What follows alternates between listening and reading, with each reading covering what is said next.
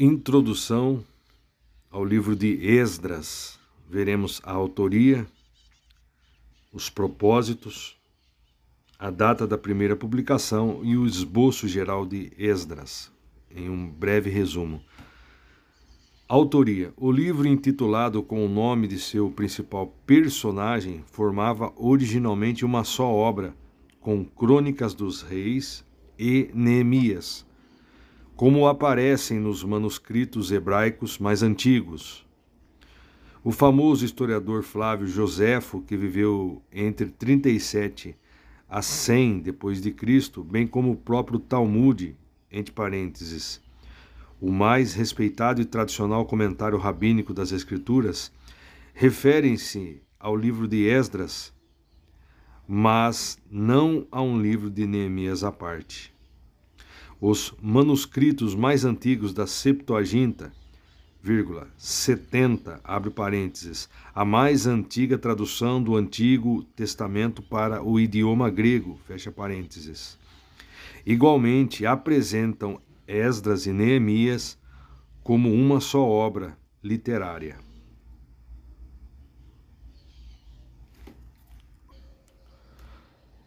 Orígenes egípcio de Alexandria, cristão filósofo, foi o primeiro teólogo e comentarista a fazer separação entre os dois livros, denominando-os primeiro Esdras e segundo Esdras.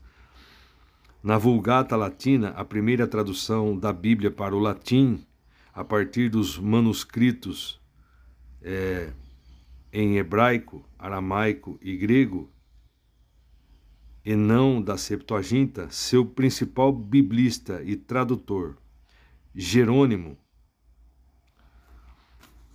chamou Neemias, segundo livro de Esdras e o livro apócrifo de primeiro Esdras de terceiro Esdras. As traduções em inglês empreendidas por Wycliffe e por Coverdale também dividiam o livro de Esdras em volume 1 e volume 2. A tradução realizada por 50 eruditos das principais universidades inglesas, sob a liderança do rei Tiago ou King James, passou a usar os títulos Esdras e Neemias, como aparece em todas as versões da Bíblia em língua portuguesa na atualidade. Essa mesma divisão apareceu pela primeira vez num manuscrito, manuscrito hebraico em 1448 e, da mesma forma, passou para as sucessivas edições da Bíblia hebraica. Propósitos. De acordo com a opinião da maior parte dos historiadores bíblicos e do entendimento crítico tradicional, Esdras chegou a Jerusalém no sétimo ano de Artaxerxes I, 458 a.C., seguido por Neemias, que chegou no vigésimo ano, durante o governo do mesmo rei. O livro registra o cumprimento da promessa de Deus de restaurar o povo de Israel em sua terra, depois de 70 anos de cativeiro na Babilônia. Jeremias 25, 11. Isto foi conseguido por intermédio da cooperação de três imperadores persas: Ciro, Dario e Artaxerxes, bem como grandes homens de Deus e líderes judeus como Zorobabel, Josué, Ageu, Zacarias e Esdras.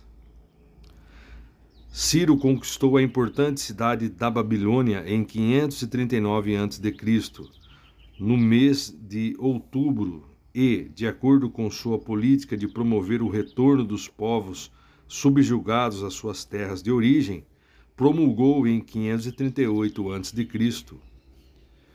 um decreto autorizando os judeus a voltarem para reconstruir a cidade completamente destruída de Jerusalém. Cerca de 50 mil pessoas voltaram à Cidade Santa sob a liderança de Zorobabel, lançando em pouco tempo os alicerces do templo, que, contudo, só chegaria a ser terminado em 515 a.C., no reinado de Dário ou Dario. Esdras 1 a 6 descreve estes acontecimentos. Os capítulos 7 a 10 narram o emocionante retorno de Esdras a Jerusalém, sob a permissão e o favor do rei Artaxerxes, a fim de ajudar a trazer um reavivamento espiritual ao seu povo. Os reis persas que se envolveram nesse evento histórico foram Ciro, Cambises, Esmerdes, Dário I, Xerxes I, entre parênteses Assuero, Artaxerxes I e Dário II. Fatos mencionados nos livros de Ageu, Zacarias, Esther, Malaquias e Neemias. Os livros de Esdras e Neemias foram escritos numa forma de hebraico bíblico antigo, excetuando-se Esdras 4, 8, 6, 18 e capítulo 7, dos versículos 12 ao 26. Escritos em aramaico, abre parênteses, historicamente mais recente e o mesmo vigente na época de Cristo, fecha parênteses uma espécie de idioma internacional do período persa. Desses 67 versículos em aramaico, 52 fazem parte de registros ou cartas. Segundo pode-se compreender, Esdras achou esses documentos em aramaico e os copiou, encaixando versículos conectivos também em aramaico. Data da primeira publicação. Ainda que diversos biblistas e pesquisadores datem este livro por volta do ano de 330 a.C., suas semelhanças linguísticas com os papiros aramaicos da comunidade judaica de Elefantina, no Egito, datados do quinto século Cristo, apontam para uma data mais antiga, durante a vida de Esdras, contemporâneo de Neemias. É bem possível que Esdras é bem possível que Esdras tenha concluído a redação do livro entre 456 a.C. e 444 a.C. Esboço geral de Esdras. A volta do povo de Israel, liderados por Zorobabel, capítulo 1, versículo 1 ao 6. A ordem expressa do imperador persa Ciro, capítulo 1, versículos 1 ao 11. Ordem divina para um recenseamento do povo, capítulo 2, versículo 1 ao 70. O início da edificação da casa de Deus, vírgula, o templo, capítulo 3, versículo 1 ao 13. A oposição, capítulo 4, versículo 1 ao 24. A construção que haveria parado tem seu reinício, capítulo 5, versículo 1, 6, versículo 12. O templo erguido, capítulo 6, versículos 13 ao 15 o retorno do povo liderado por Esdras, capítulo 7, versículo 1, 10.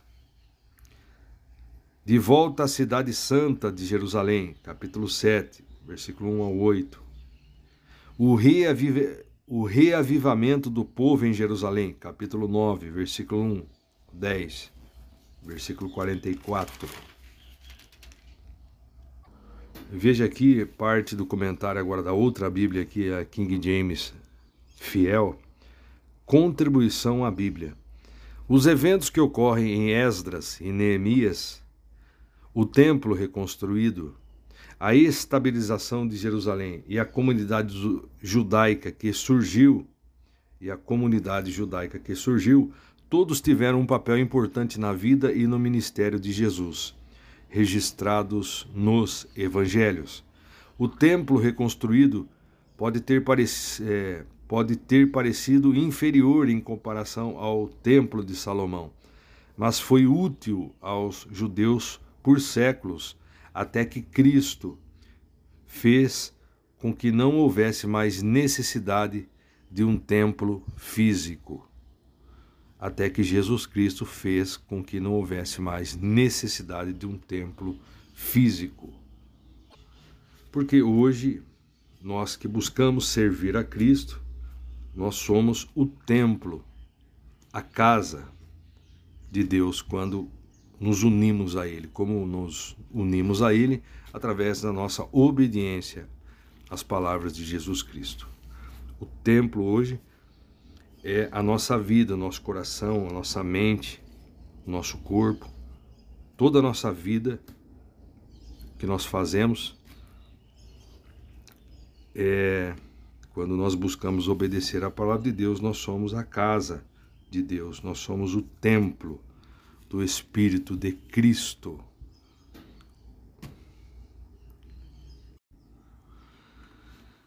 Esdras, capítulo 1 O decreto de Ciro, rei da Pérsia.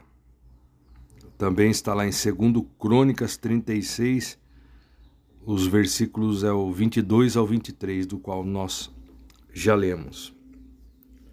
Esdras, capítulo 1 No primeiro ano do reinado de Ciro, rei da Pérsia, para que se cumprisse a palavra de Deus, o Senhor, anunciada por Jeremias, Deus moveu o coração de Ciro, rei da Pérsia, para que fizesse uma proclamação por escrito e de viva voz em todo o território de seu domínio dizendo o seguinte: versículo 2: Assim fala Ciro, rei da Pérsia: Deus, o Deus do universo, entregou em minhas mãos todos os reinos da terra. Ele me encarregou de construir para sua pessoa uma casa em Jerusalém, nas terras de Judá. Versículo 3: Sendo assim, todo aquele que dentre vós pertence ao seu povo, se livre desde agora e parta para Jerusalém de Judá e construa de novo o templo de Deus, o Senhor, o Deus de Israel. Ele é o Deus cujo nome é adorado e habita em Jerusalém.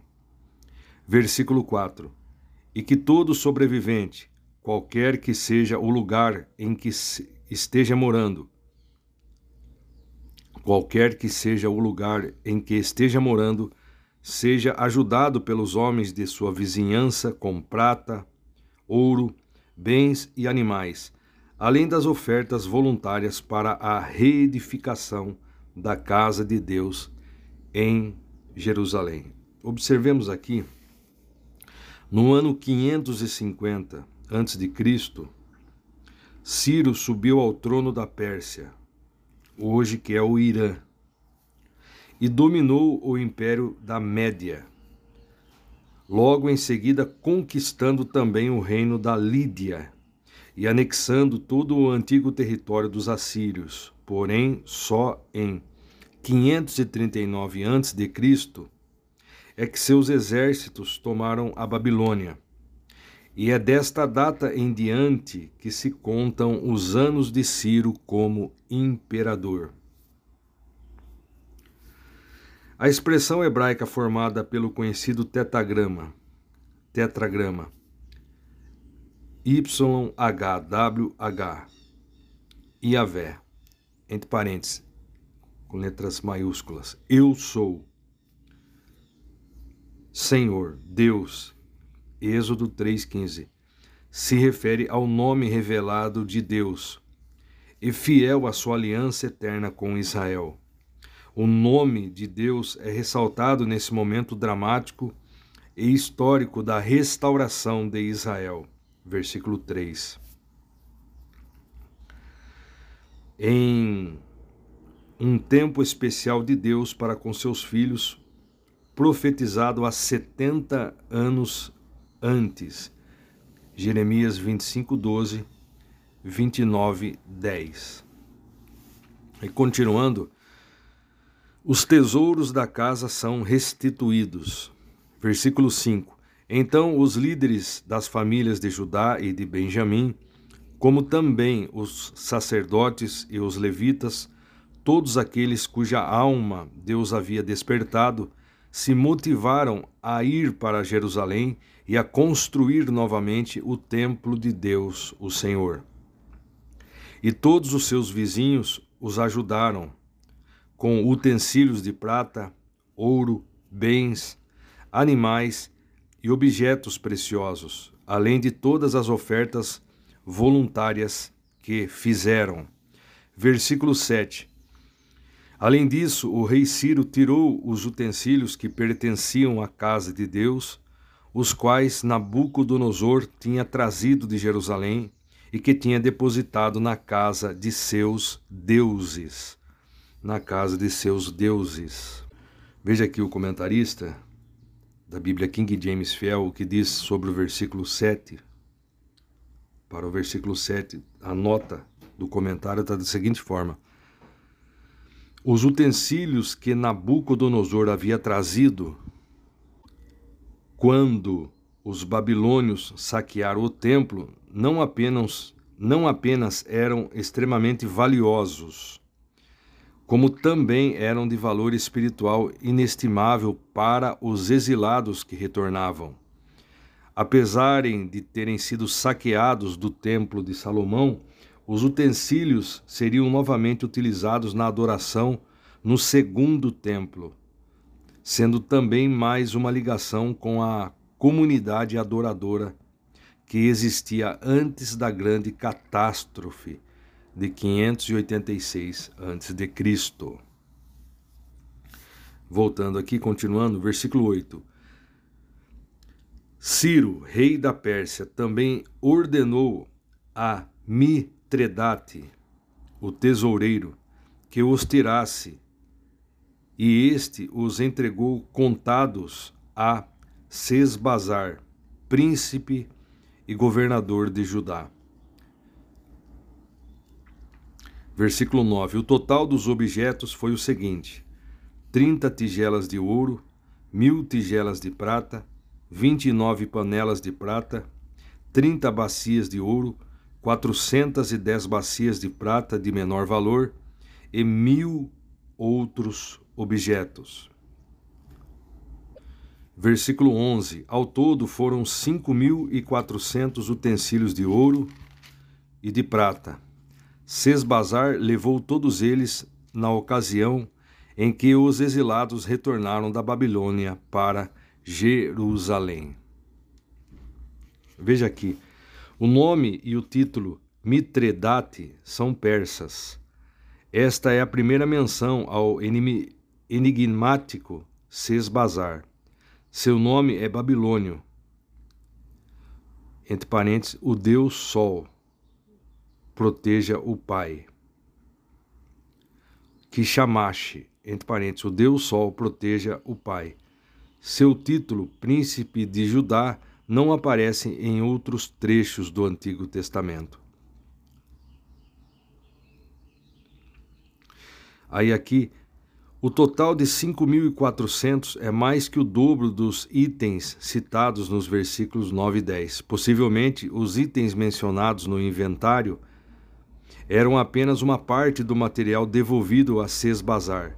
Pode-se levar em conta também que houve uma alteração textual, mais comum de acontecer em lista de números, para resultar neste disparate. O termo cativeiro se refere, a, se refere ao exílio da Babilônia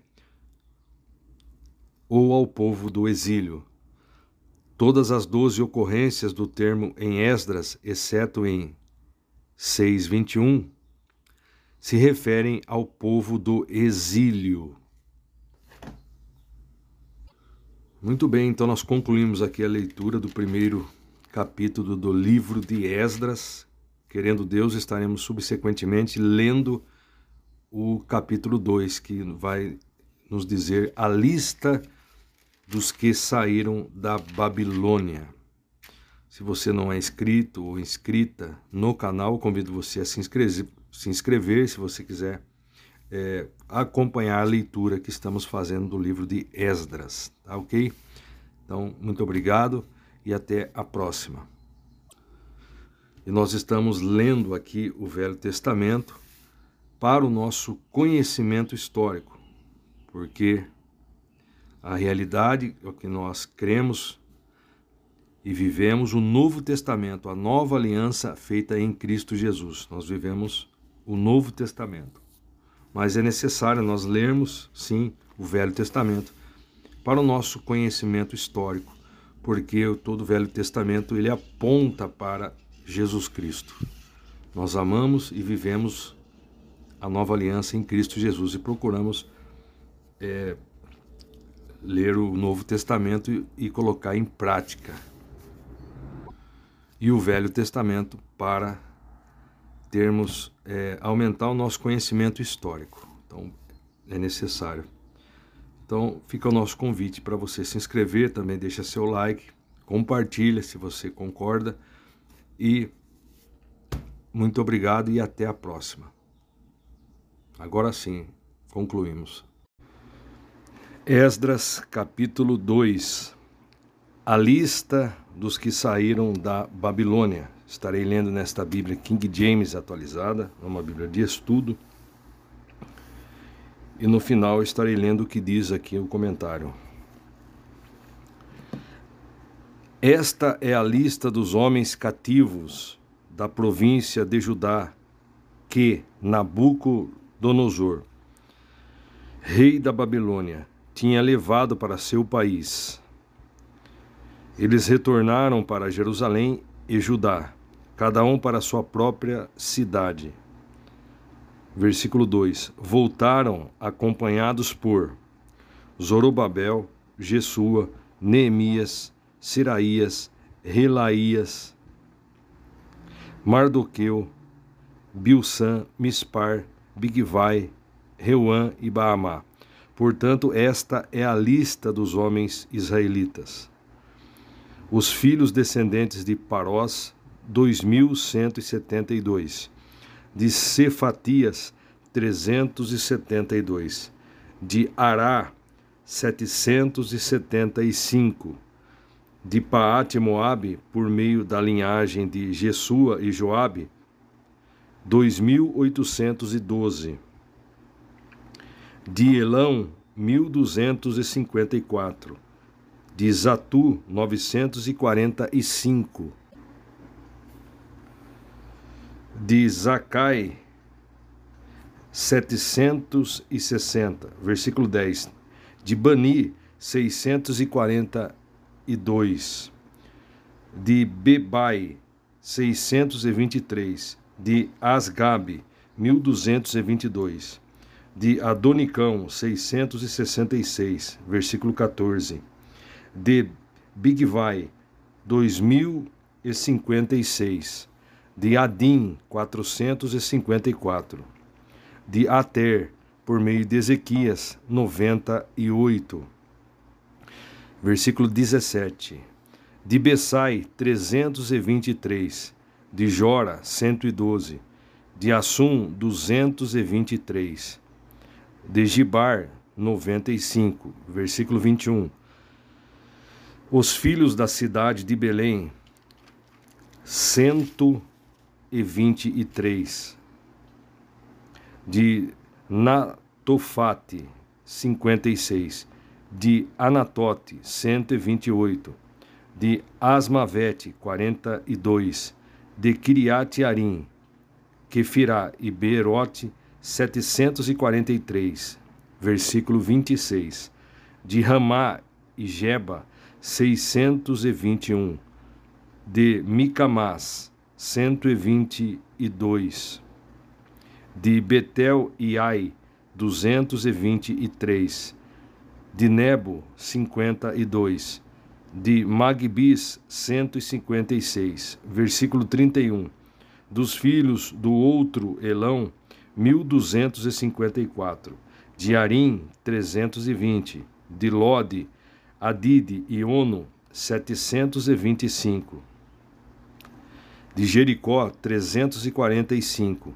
De Senaá, 3630. Os sacerdotes. Dois pontos. Os filhos descendentes de Gedaías, por intermédio da família de Jesua, 973. De Imer, 1052, versículo 38. De Passur, 1247. De Arim, 1017, versículo 40. Os levitas, dois pontos. Os filhos de Jesua e Cadimiel, por meio da linhagem de Odavias, 74. Os cantores, dois pontos. Os filhos de Asaf, 128. Os porteiros da casa, dois pontos. Os descendentes de Salum, Ater, Talmon, Acube, Atita e Sobai, 139. Veja aqui o, o, o que diz o comentarista aqui na Bíblia King James atualizada. Eu estarei lendo agora uma parte e depois no final, concluindo. Os porteiros, vírgula, levitas em geral, 1 Crônicas 9, 26, 2 Crônicas 23, 4, são citados 16 vezes de Esdras a Neemias e 19 vezes em Crônicas. A função principal dos porteiros era vigiar as portas e portões do templo. 1 Crônicas 9, 17 e 27. Além de desempenhar outras tarefas importantes na orientação e ajuda às pessoas que vinham à casa de Deus. 1 Crônicas 9, 28, 32, 2 Crônicas 31, 14. Os servidores do templo, chamado Netinim, entre parênteses, Netineus, palavra hebraica cujo sentido é dado, concedido, ofertado, e segundo capítulo 8, versículo 20, haviam sido uma oferta do rei Davi para cooperar no serviço religioso no templo. Os servidores do templo é, haviam sido uma oferta do rei Davi para cooperar no serviço religioso no templo. Os descendentes de Salomão, abre parênteses, cananeus que haviam sido escravizados por Salomão, totalizavam 392 pessoas versículo 58. Mais que o total de levitas, cantores e porteiros juntos, versículo 40 ao 42. Continuando a leitura, versículo 43. Os servidores do templo, dois pontos, os filhos descendentes de Zia, Assufa, Tabaote, Queros, Sai, Padom, Lebana, Agaba, Acube, Agabe, Sanlai, Anã, Gidel, Gar, Reaías, Rezim, Necoda, Gazão, Uzá, Passeia, Bessai, versículo 50, Asná, Meunim, Nefuzim, Babebuque, Baquebuque, vou repetir, versículo 51, Baquebuque, Acufa, Arur, Baslute, Meida, Arsa, Barcos, Cícera, Tamá, Nessias e Atifa. Versículo 55.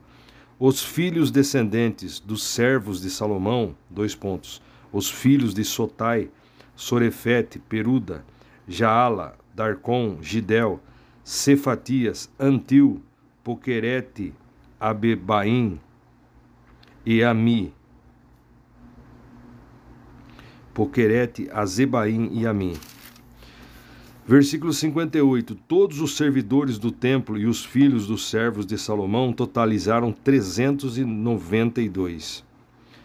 Os que chegaram das cidades de Telmelá, Telarsa, Querube, Adã e Imer, mas não puderam comprovar que suas famílias desceram de Israel, foram os seguintes. Versículo 60. Os descendentes de Delaías, os filhos de Tobias, os filhos de Necoda, 652. Também os filhos dos sacerdotes, os filhos de Abaías, os filhos de Cós, os filhos de Barzilai, que se casara com uma das filhas de Barzilai de Gileade e que era conhecido pelo nome do sogro. Versículo 62.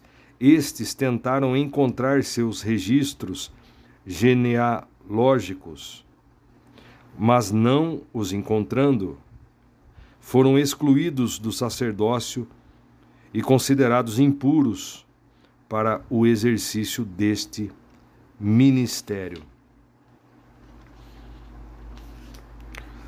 Versículo 63. O governador proibiu que comessem dos alimentos sagrados, enquanto não houvesse um sacerdote que consultasse a Deus por meio do, do Urim e do Tumim.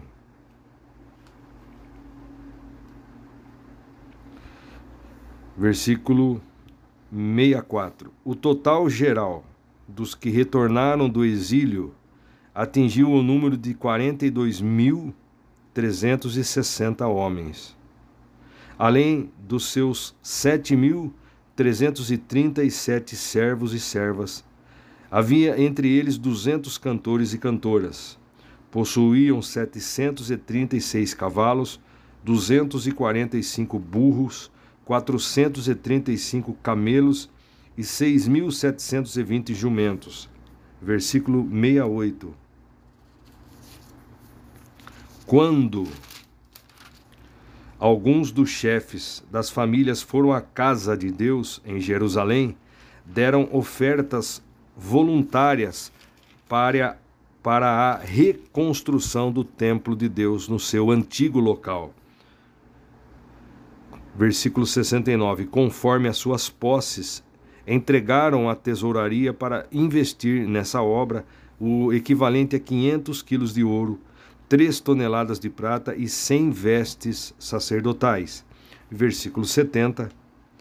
Os sacerdotes, os levitas, os cantores, os porteiros e os servidores do templo, bem como os demais israelitas, estabeleceram-se em suas cidades de origem. Observemos aqui, os últimos grupos são de posição questionável três famílias de homens comuns cuja, cuja genealogia não foi possível verificar, versículos 59 e 60, e três famílias sacerdotais que não puderam provar sua linhagem sacerdotal. Os homens comuns identificados de acordo com suas antigas residências na Babilônia provavelmente puderam permanecer na comunidade judaica.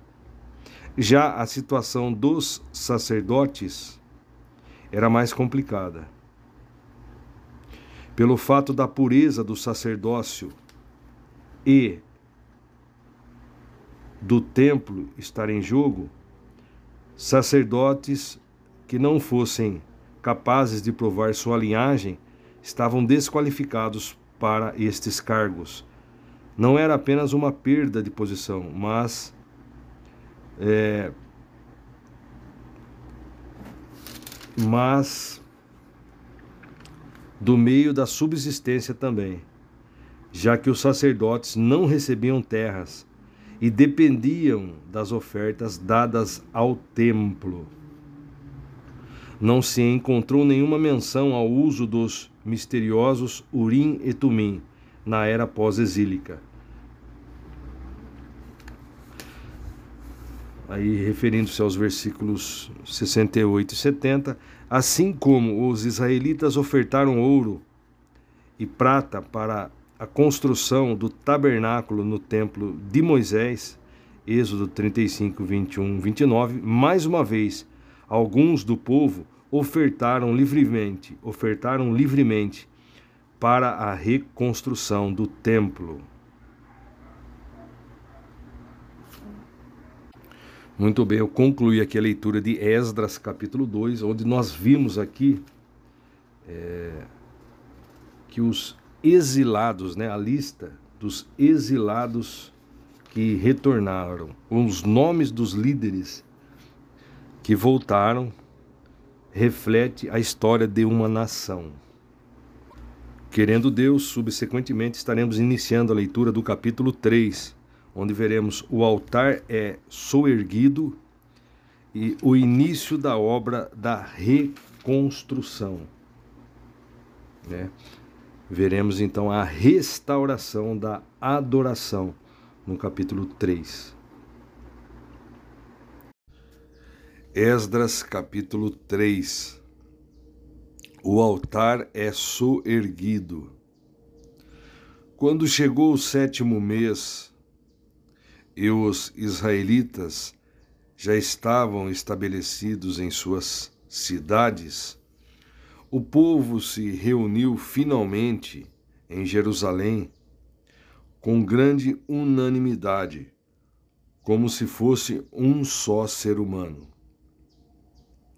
Então Jesua, filho de Josadaque, com seus irmãos, os sacerdotes, e Zorobabel, filho de Sealtiel, e seus irmãos, dispuseram seus corações e começaram a soerguer o altar do Deus de Israel, com o objetivo de voltar a oferecer holocaustos sobre ele, de acordo com o que está expresso na Torá, vírgula, lei de Moisés, homem de Deus.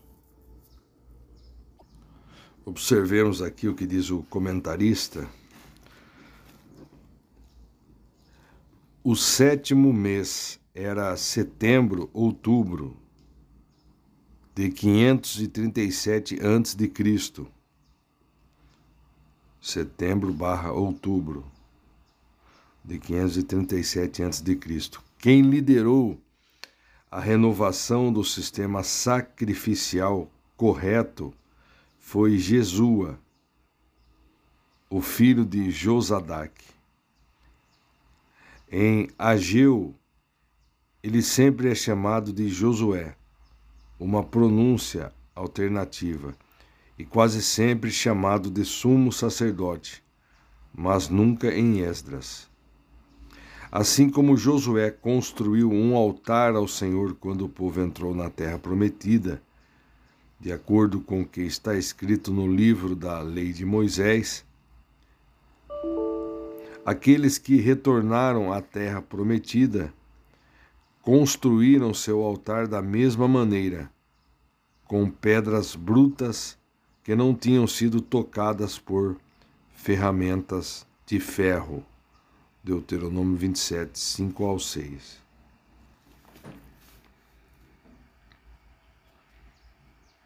Voltando aqui na Bíblia King James atualizada, continuando.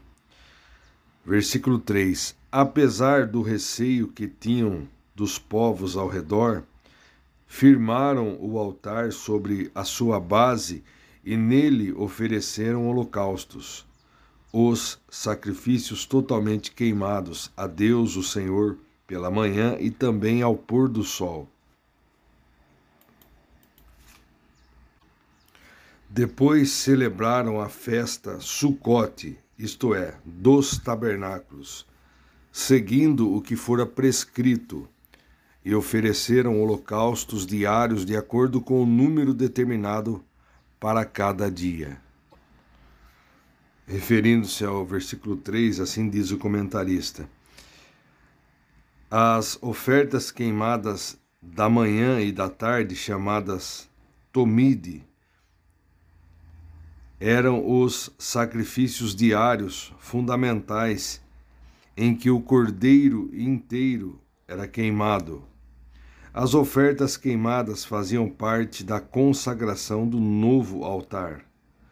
Duas vezes antes, na história de Israel, a oferta queimada diária tinha sido suspensa no governo dos reis ímpios e foi reestabelecida e foi restabelecida primeiro por Joás, segundo Crônicas 24:14, e depois por Ezequias, segundo Crônicas 29:7.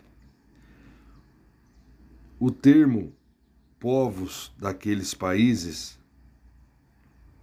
entre aspas, o povo da terra, geralmente tem um sentido pejorativo Aqui provavelmente se refere àqueles que não desejavam ver uma nação judaica reconstruída na terra.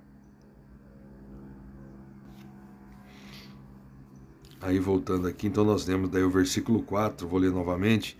Depois celebraram a festa Sucote, isto é, dos tabernáculos, a festa dos tabernáculos, seguindo o que fora prescrito e, e ofereceram holocaustos diários de acordo com o número determinado para cada dia. Veja aqui.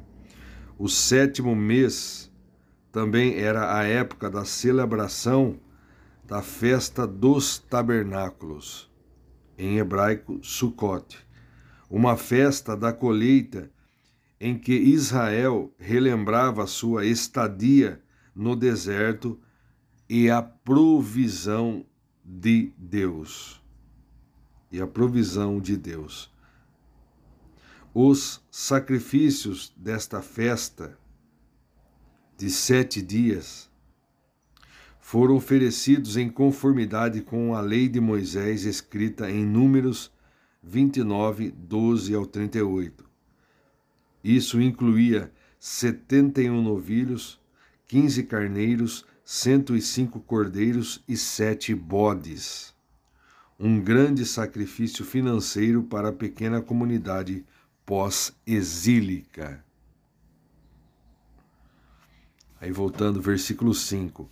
A seguir apresentaram os holocaustos regulares, os sacrifícios da lua nova e os sacrifícios requeridos para todas as festas sagradas determinadas por Deus, bem como os que foram trazidos como ofertas voluntárias ao Senhor.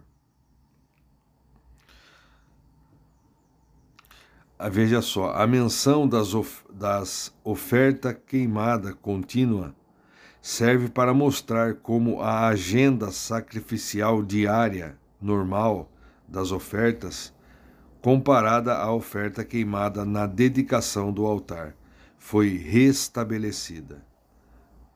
Ofertas das luas novas é o significado de uma única palavra hebraica Shodashim, traduzida como sacrifícios do início de cada mês. Sacrifícios do início de cada mês. As festas da lua nova foram prescritas na lei de Moisés e incluíam o soar das trombetas e o sacrifício de dois novilhos, um carneiro e sete cordeiros de um ano de idade além de um bode como oferta pelo pecado.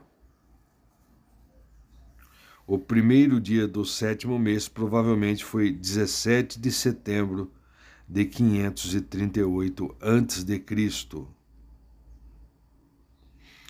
Versículo 6, a partir do dia, a partir do primeiro dia do sétimo mês, deram início ao oferecimento de holocaustos a Deus embora ainda não tivessem sido lançados os alicerces do novo templo do Senhor. O início da obra de reconstrução, reconstruindo o templo. Versículo 7. Deram, portanto, o dinheiro aos pedreiros e aos carpinteiros, como também comida, bebida e azeite aos sidônios, etírios, para trazerem pelo mar madeira de cedro do Líbano para a cidade de Jope, tudo conforme a expressa autorização de Ciro, a expressa autorização de Ciro, rei da Pérsia. Observemos aqui, logo que o sistema sacrificial estava adequado, o próximo item da ordem do dia foi a aquisição de materiais de construção. O pagamento foi feito para os de Sidom e para os de Tiro, que cortaram os famosos cedros do Líbano e mandaram os troncos flutuando para o sul até a costa de Jope, pouco ao sul da atual Tel Aviv, Tel Aviv, para serem transportados por terra até Jerusalém. Apesar de também terem sido contratados pedreiros, contratados pedreiros, eles não eram tão numerosos quanto ao quanto os 80 mil que trabalharam para Salomão no primeiro templo, segundo Crônicas 2,18, já que algumas das pedras do entulho do primeiro templo puderam ser reutilizadas. Aí continuando, versículo 8. No segundo mês do segundo ano depois de chegarem à casa de Deus em Jerusalém, Zorobabel, Zorobabel, filho de Saaltiel e Jesua, filho de Josadaque, e os outros seus irmãos, os sacerdotes e os levitas e todos os que retornaram do cativeiro para Jerusalém, deram início deram início à construção e designaram os levitas de 20 anos para cima para supervisionarem a obra de construção do novo templo de Deus, o Senhor. E Jesua, seus filhos e seus irmãos, com Cadmiel e seus filhos, descendentes de Odavias, isto é, Judá, e os filhos de Edade e seus filhos e seus irmãos, todos eles levitas, uniram-se como um só ser humano para trabalhar e supervisionar os que trabalhavam na edificação do templo de Deus. Observemos aqui, veja só, durante os sete meses que antecederam o segundo mês do segundo ano, grande parte do local do templo já tinha sido limpa para que se pudesse trabalhar nos alicerces. Para que se pudesse trabalhar nos alicerces. Zorobabel e o, sacerda, e o sacerdote Jesua, Zorobabel e o sacerdote Jesua lideraram os homens do povo, sacerdotes e levitas, neste esforço conjunto.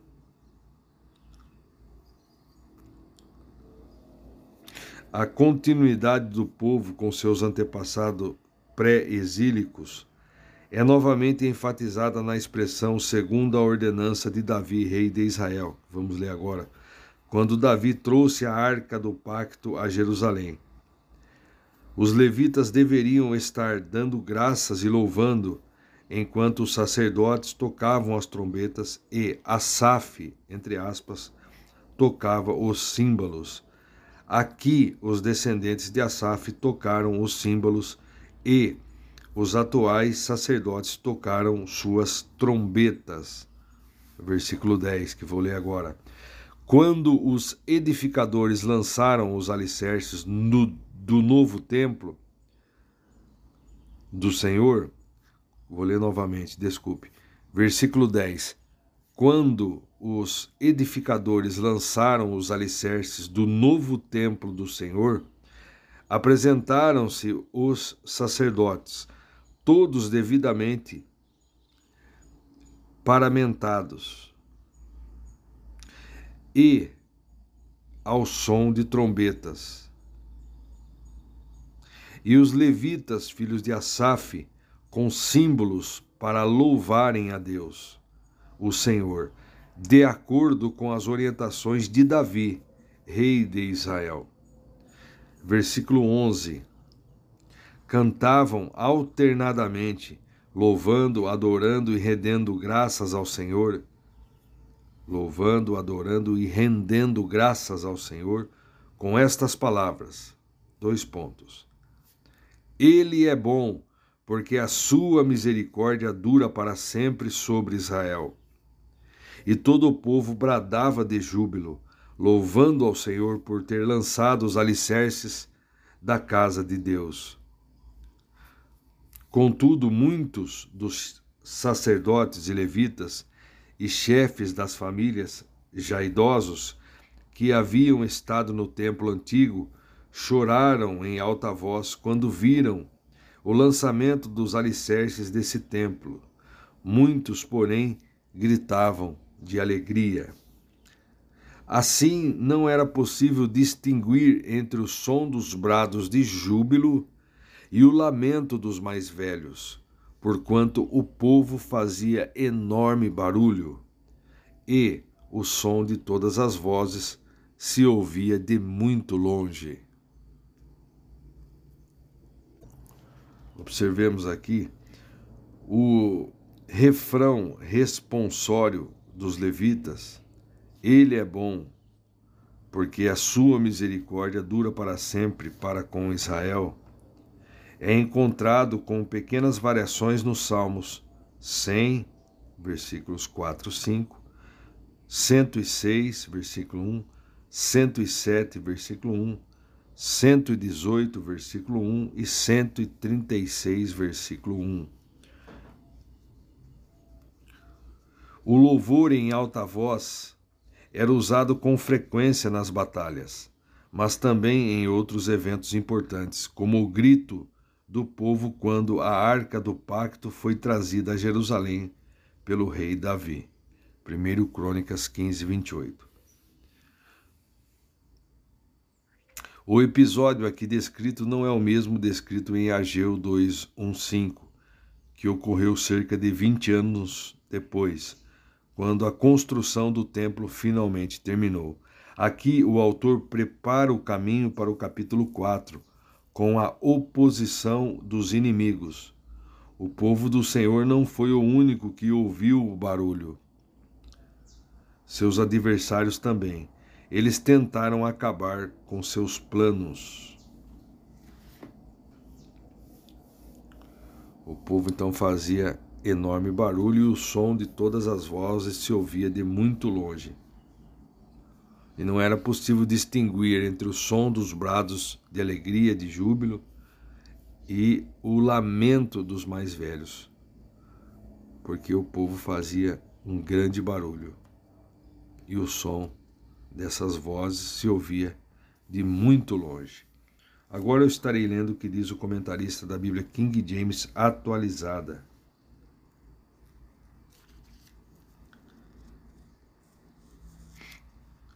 Em setembro de 537 a.C., o primeiro ano do regresso do povo de Deus à Terra Prometida, a unidade do povo era como se todas as pessoas fossem um só homem, literalmente em hebraico.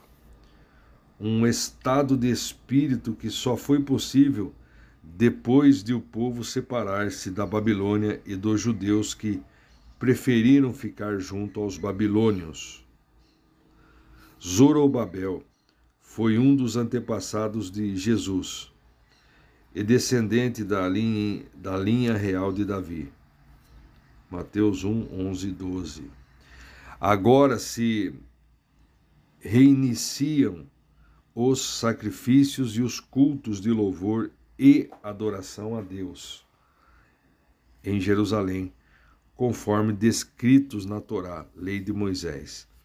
O sacrifício como centro do culto não foi protelado, não foi protelado até a conclusão do templo. Até a conclusão do templo. Muito bem, eu concluí a leitura de Esdras, capítulo 3. Vamos ver, permitindo Deus, subsequentemente, vamos ler o capítulo 4 e veremos a oposição dos samaritanos os reinados de Xerxes e Artaxerxes. Vamos ver a resistência à reconstrução. E depois o rei embarga a obra no templo.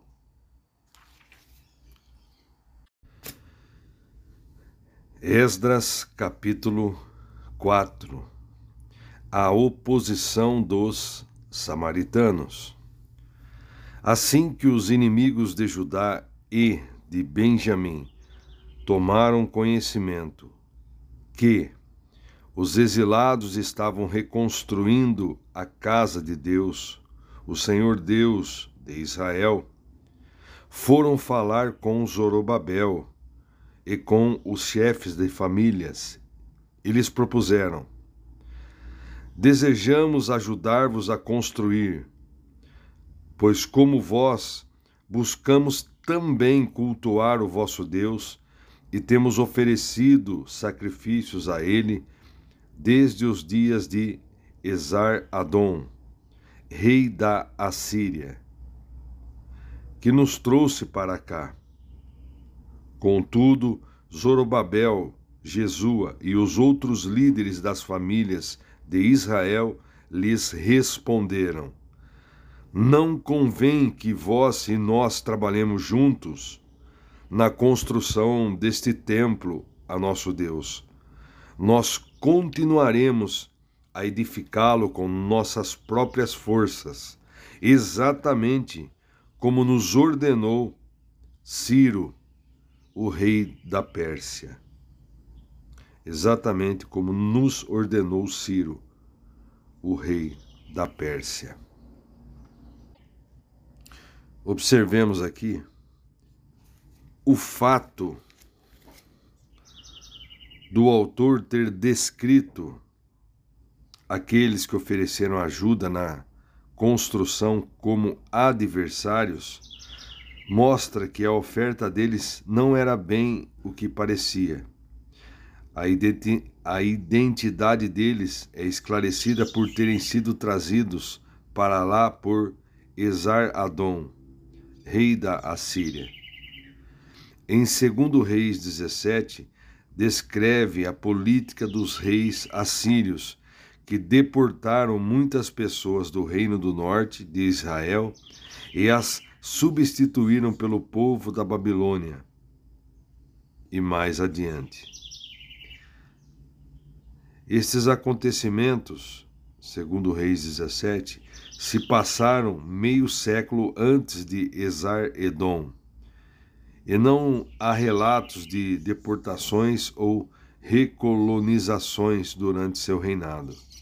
No entanto, como este versículo indica, ele levou adiante a prática da recolonização.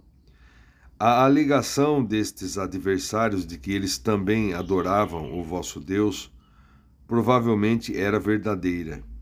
O problema era que eles adoravam o Deus de Israel junto com os deuses falsos de sua terra natal. Se Zorobabel permitisse que estes povos ajudassem na construção, seria impossível impedir que eles também adorassem ali.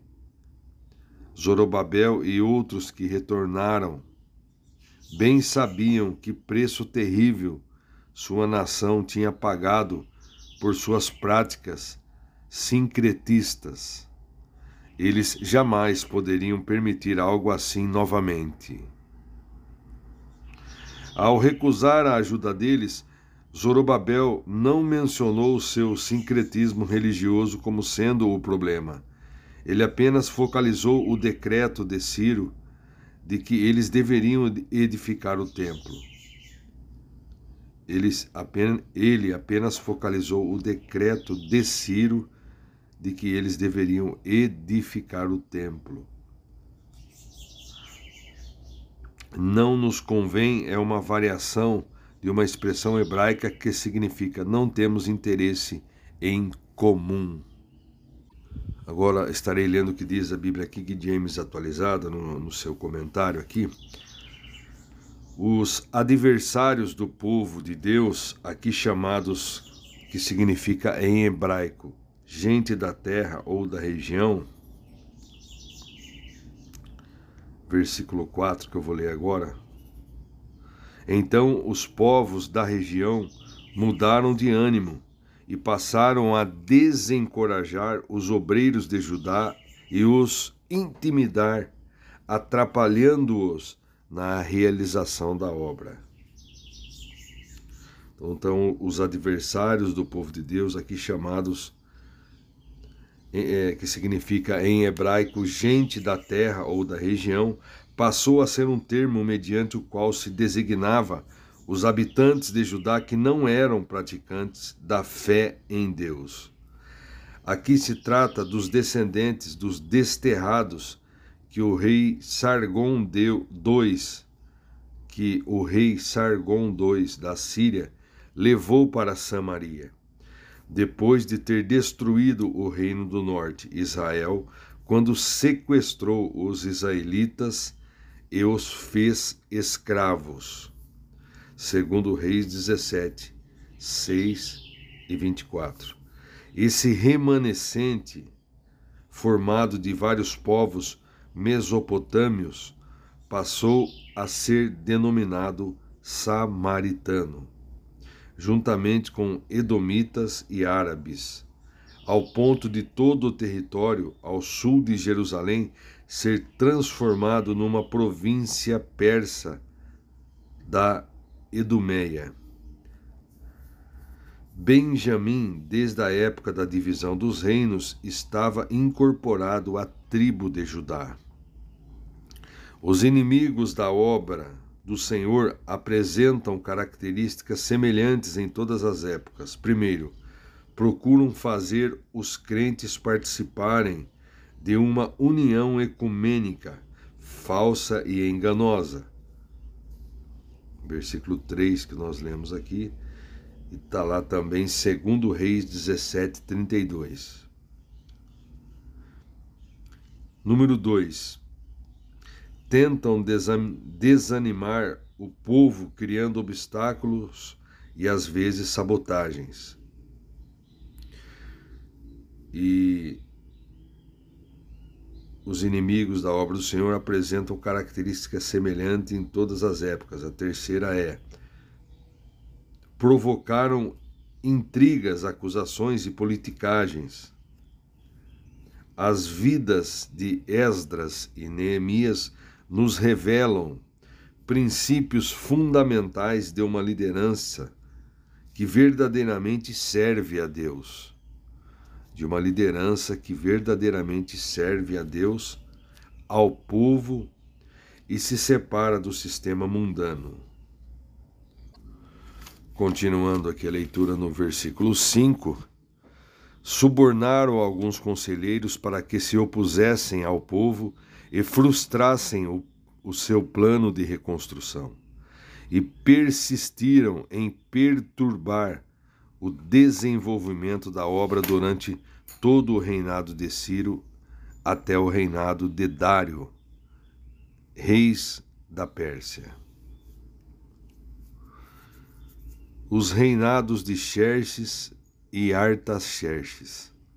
Versículo 6. No início do reinado de Assoero, ou Xerxes em persa, esse povo levantou uma acusação contra os habitantes de Judá e de Jerusalém. E durante o governo de Artaxerxes, rei da Pérsia, Bislão, Mitredate, Tabel e os seus companheiros escreveram uma missiva aos cuidados de Artaxerxes. A carta foi escrita em aramaico com, com caracteres aramaicos. O comandante Reum e o secretário Sinsai escreveram uma epístola contra Jerusalém endereçada ao rei Artaxerxes. Dois pontos.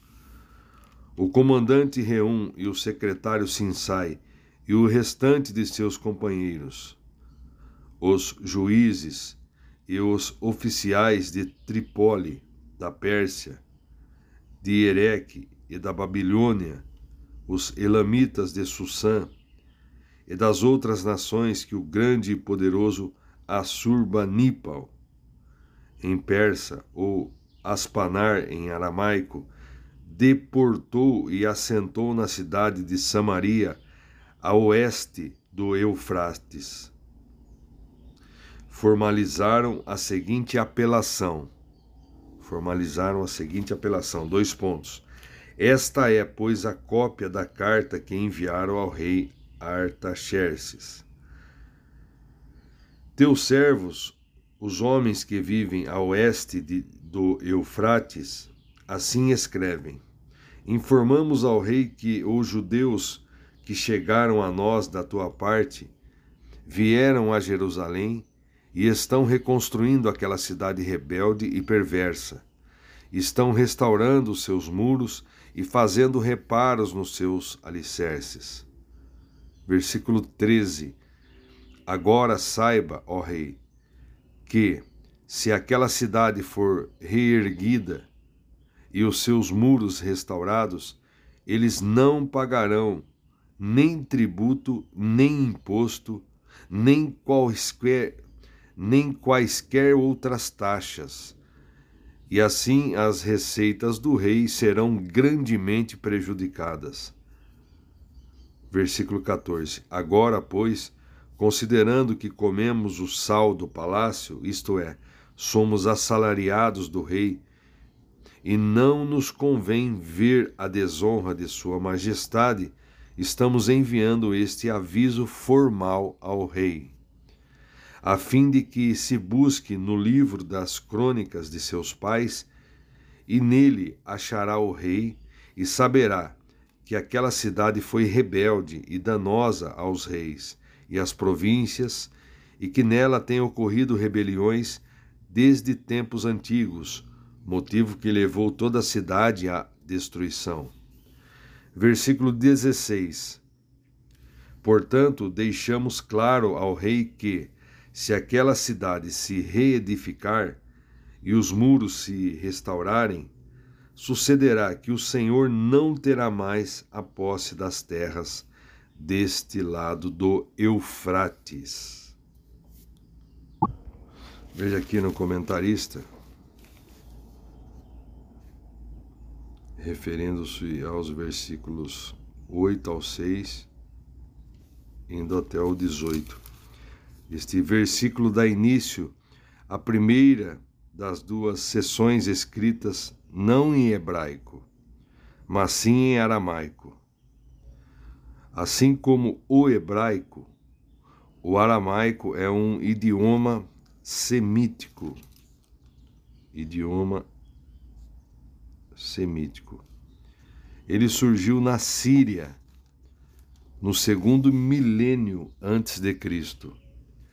As sessões em aramaico no Antigo Testamento, aqui e em Deuteronômio 2, 4, 7, foram escritas em aramaico oficial, ou aramaico real, um idioma padronizado de governo e diplomacia, usado em todo o Império Persa. Nos tempos de Jesus, o aramaico era a língua materna do povo judeu na Palestina. O Evangelho de Marcos registra várias citações de Jesus em aramaico. A primeira foi quando Jesus trouxe a filha de Jairo de volta à vida. Marcos 5:41. Ao ordenar Talita com menina, a ti te digo, levanta-te, levanta-te. Mais tarde, Jesus abriu os ouvidos de um surdo, Marcos 7, 34, com a ordem: Efatá, seja aberto. Várias palavras e expressões aramaicas estão preservadas nos escritos de Paulo, tal como Abba, Romanos 8,15, e Maranata, ou Maranatá, 1 Coríntios 16, 22.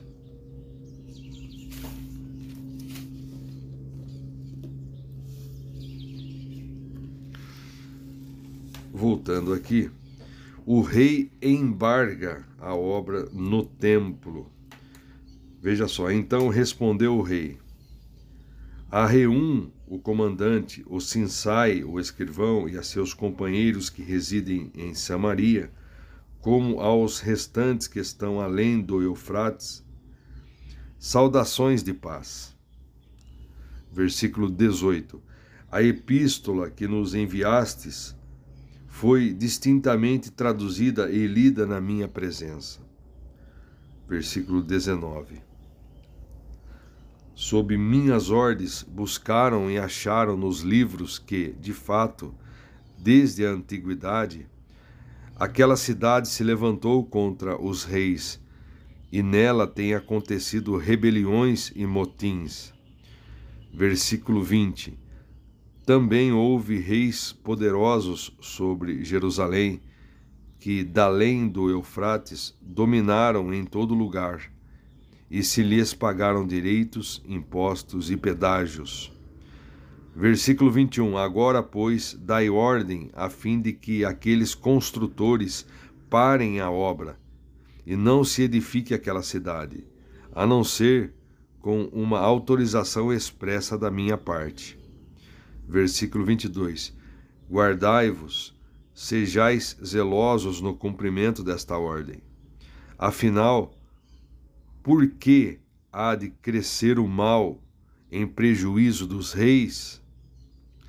Assim, logo que a cópia da carta do rei Artaxerxes foi lida perante Reum e Sinsai, o escrivão, e seus companheiros, foram eles depressa a Jerusalém e forçaram os judeus de forma violenta a suspender o trabalho.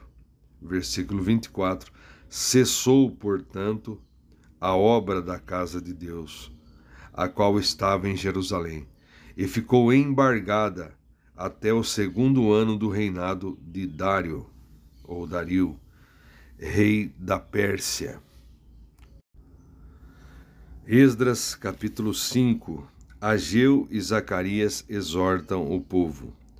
Ora, os profetas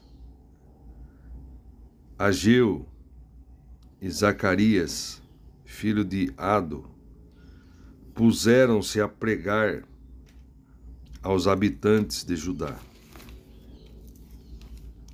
Puseram-se a pregar aos habitantes de Judá que estavam em Jerusalém e Iurudá e profetizaram a eles por Hashem, o nome, o Deus de Israel, que estava sobre eles. Então Zorobabel, filho de Saatiel, e Jesua, filho de Zozadaque, dispuseram-se a reiniciar a construção do templo de Deus dispuseram-se a reiniciar a construção do templo de Deus que está em Jerusalém. E os profetas de Deus os encorajavam e cooperavam com eles em tudo.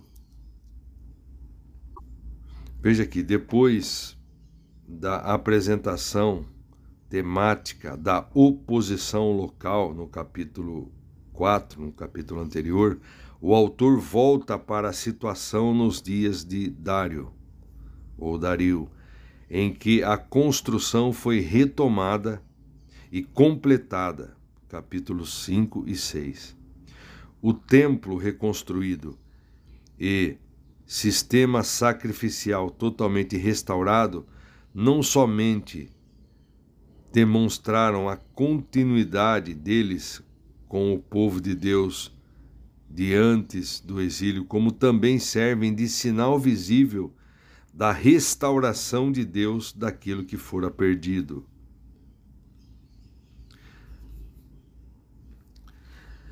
O ímpeto por uma nova tentativa da reconstrução começou quando Ageu e Zacarias trouxeram seus oráculos proféticos aos judeus.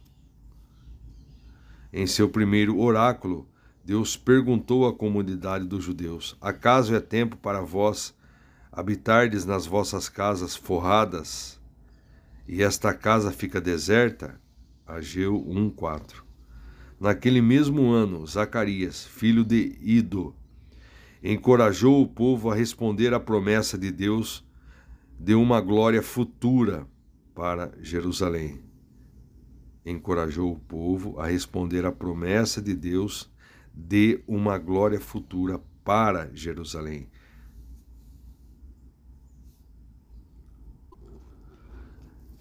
Ageu e Zacarias também apontaram para Zorobabel e para o sacerdote Jesua como aqueles que lideraram o povo na nova reconstrução.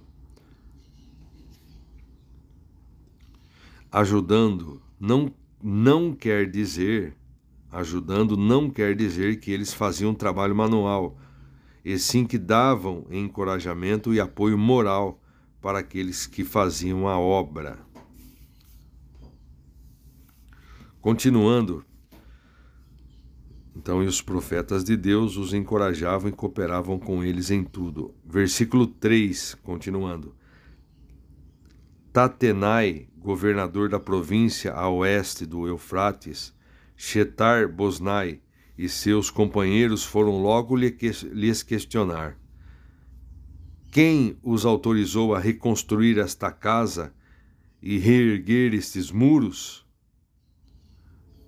versículo 4. E quais os nomes dos homens que estão liderando a construção deste edifício? Versículo 5. Mas os olhos do seu Deus estavam sobre os líderes dos judeus, e eles não foram impedidos de trabalhar até que um relatório fosse enviado a Dário e dele se recebesse uma decisão oficial a respeito do assunto. Esta, pois, é uma cópia da carta de, Te, de Esta, pois, é uma cópia da carta que Tatenai, governador do território denominado Eufrates Oeste, Shetar Bosnai, e seus colegas afarsaquitas, os oficiais que viviam na região do Eufrates Oeste, e enviaram ao rei Dario.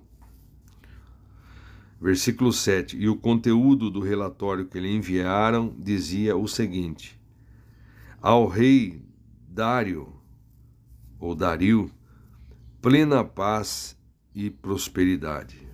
Ao rei Dario, plena paz e prosperidade. Versículo 8: Seja esclarecido ao rei que fomos à província de Judá a casa do grande Deus, a qual está sendo reedificada com enormes pedras. E as vigas de madeiras e as vigas de madeira já estão prontas para serem instaladas nas paredes. A obra está em franco progresso, executada com todo zelo e alto padrão de qualidade. Versículo 9: Diante de tudo o que vimos, indagamos aos chefes da obra: Quem vos deu ordem para construir esta casa e, e reparar estes muros? Vou ler novamente. Quem vos deu ordem para construir esta casa e reparar estes muros? Versículo 10. E também procuramos saber os nomes deles para tua informação, e assim notamos para ti os nomes dos líderes deles. Versículo 11: A esta, e esta é a resposta que nos deram. Nós somos servos do Deus dos céus e da terra, e estamos empenhados na reconstrução da casa, que há muitos anos fora construída, a qual um grande rei de Israel edificou e a concluiu. Veja aqui. O desânimo do povo, o desânimo do povo diante da opressão dos inimigos, capítulo 4, versículo 1, fez a grande obra da reedificação paralisar. Então nós vimos no capítulo 4 a paralisação da obra. Foi embargada. Agora, continuando aqui. Contudo, o Senhor enviou seus profetas Ageu e Zacarias, e mediante a pregação da palavra de Deus, a obra reiniciou-se em 520 a.C. Veja só, e mediante a pregação da palavra de Deus, a obra reiniciou-se. Depois de mais de 15 anos parada. A obra se reiniciou depois de mais de 15 anos que estava parada. Agora, todavia, em função da pregação profética, os judeus, entre aspas, crentes, entenderam, tiveram entendimento, entenderam sua, sua posição como servos de Deus, em vez de simplesmente pessoas dominadas pelo rei da Pérsia. A história da edificação dos templos a Deus começara há 443 anos com a construção do Templo de Salomão, destruído, entre parênteses, por causa da incredulidade e idolatria das lideranças de Israel e seu povo, destruídos pelos babilônios em 587. O segundo templo, mais modesto, entre parênteses, aqui descrito, foi concluído em 516 a.C., durante até 20 anos antes de Cristo, quando Herodes, o que foi desconstruindo para levantar o imponente terceiro templo, que foi destruído pelo Império Romano em 70 depois de Cristo abre parênteses, conforme as profecias de Jesus Cristo. Mateus 24, 1, 28, Marcos 13, 1 ao 31 e Lucas 21, 5 ao 37. Além dos templos físicos, há uma série de alusões aos templos ideais, como descritos nos capítulos 40 a 43 de Ezequiel. João 2, 21, 1 Coríntios 3, 16, 19, Efésios 2, 20, 22, Hebreus 9, 11, 24, 1 Pedro 2, 4, 8, Apocalipse 11, 19. Veja aqui, além dos templos físicos, há uma série de alusões aos templos ideais, como descritos no capítulo, nos capítulos 40 a 43 de Ezequiel. E depois aqui o comentarista vai colocar alguns versículos do Novo Testamento. E eu vou ler aqui, veja só. Eu vou ler João 2, 21. Onde Jesus purifica o templo. Está escrito assim: Ele, porém, se referia ao templo do seu corpo.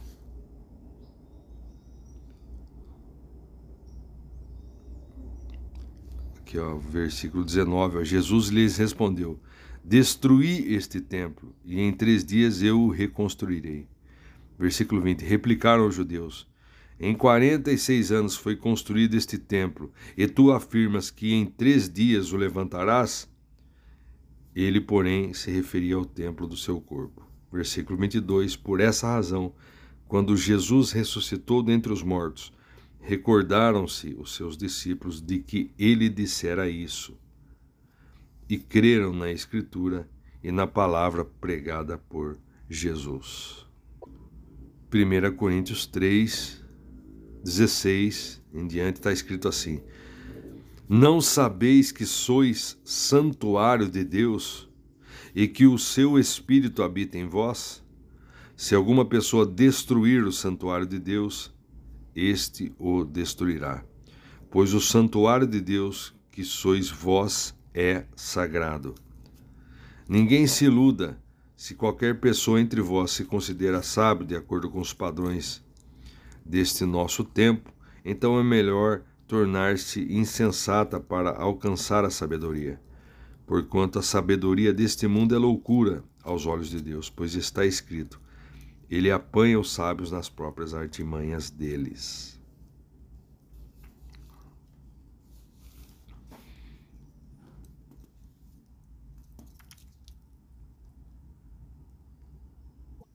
Voltando aqui em Esdras. Então nós lemos, né, até o versículo 11, depois eu li o comentarista e depois eu li duas passagens do Novo Testamento. Agora, continuando, versículo 12: Todavia, depois que nossos antepassados provocaram o Deus dos céus até irritá-lo, ele os, entregou nas mãos do caldeu Nabucodonosor, rei da Babilônia, que assim pôde destruir esta casa e levou o nosso povo cativo para a Babilônia. Vou ler novamente o versículo 12. Todavia, depois que nossos antepassados provocaram o Deus dos céus até irritá-lo, ele os entregou nas mãos do caldeu Nabucodonosor, rei da Babilônia, que assim pôde destruir esta casa e levou o nosso povo cativo para a Babilônia. Versículo 13: Entretanto, no seu primeiro ano como rei da Babilônia, o rei Ciro baixou um decreto ordenando a reconstrução desta casa de Deus. Ordenando, baixou um decreto ordenando a reconstrução desta casa de Deus. Versículo 14: Ele pessoalmente tirou do templo da Babilônia os utensílios de ouro e de prata originários da casa de Deus que Nabucodonosor havia tomado do templo que estava em Jerusalém e depositado no templo da Babilônia. E o rei Ciro os confiou a um homem chamado Sesbazar, que ele havia nomeado governador, e lhe recomendou: leva estes objetos coloca-os no templo de Jerusalém e reconstrói a casa de Deus sobre o seu antigo terreno. Então Sesbazar veio e lançou os alicerces da casa de Deus, a qual está em Jerusalém. E desde aquele dia até hoje se está edificando aquele edifício, mas ainda não está concluído. Versículo 17: Portanto, se for do agrado do rei, que se faça uma busca nos arquivos reais da Babilônia para ver se é verdade que o rei Ciro publicou um decreto ordenando que se reconstruísse esse templo de Deus em Jerusalém. Estamos à sua disposição e aguardamos a decisão do rei sobre o assunto. Muito bem, eu concluí a leitura de Esdras, capítulo 5. Querendo Deus, subsequentemente estaremos iniciando a leitura do capítulo 6, onde veremos Dario desembarga a construção. O decreto de Dario. Só recapitulando aqui, então, em resumo, o capítulo 5 de Esdras faz parte né, do relato pós-exílico do retorno dos judeus à Judéia após o exílio na Babilônia. É, esse capítulo detalha, nos detalhou aqui a oposição que os judeus enfrentaram ao reconstruir o templo é, de Jerusalém. No capítulo 6, é, no capítulo, neste capítulo 5, melhor dizendo, os profetas Ageu e Zacarias encorajam o povo a retomar a construção do templo. O mesmo e mesmo diante das objeções dos samaritanos, eles continuam com o projeto. Né? Neste capítulo, então, destaca a perseverança do povo judeu e a intervenção divina em seu favor.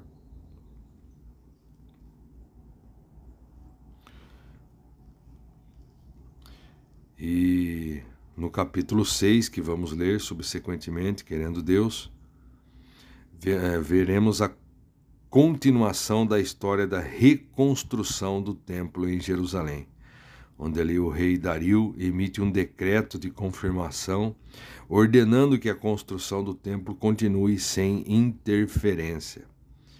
Ele também instruiu que os custos fossem pagos do tesouro real e que os sacerdotes recebam apoio para os sacrifícios. No, no capítulo 6, é, vai destacar a providência de Deus e a intervenção dos governantes persas, que ajudam a proteger e financiar a reconstrução do templo. O capítulo vai terminar com a celebração do término da obra e a dedicação do templo.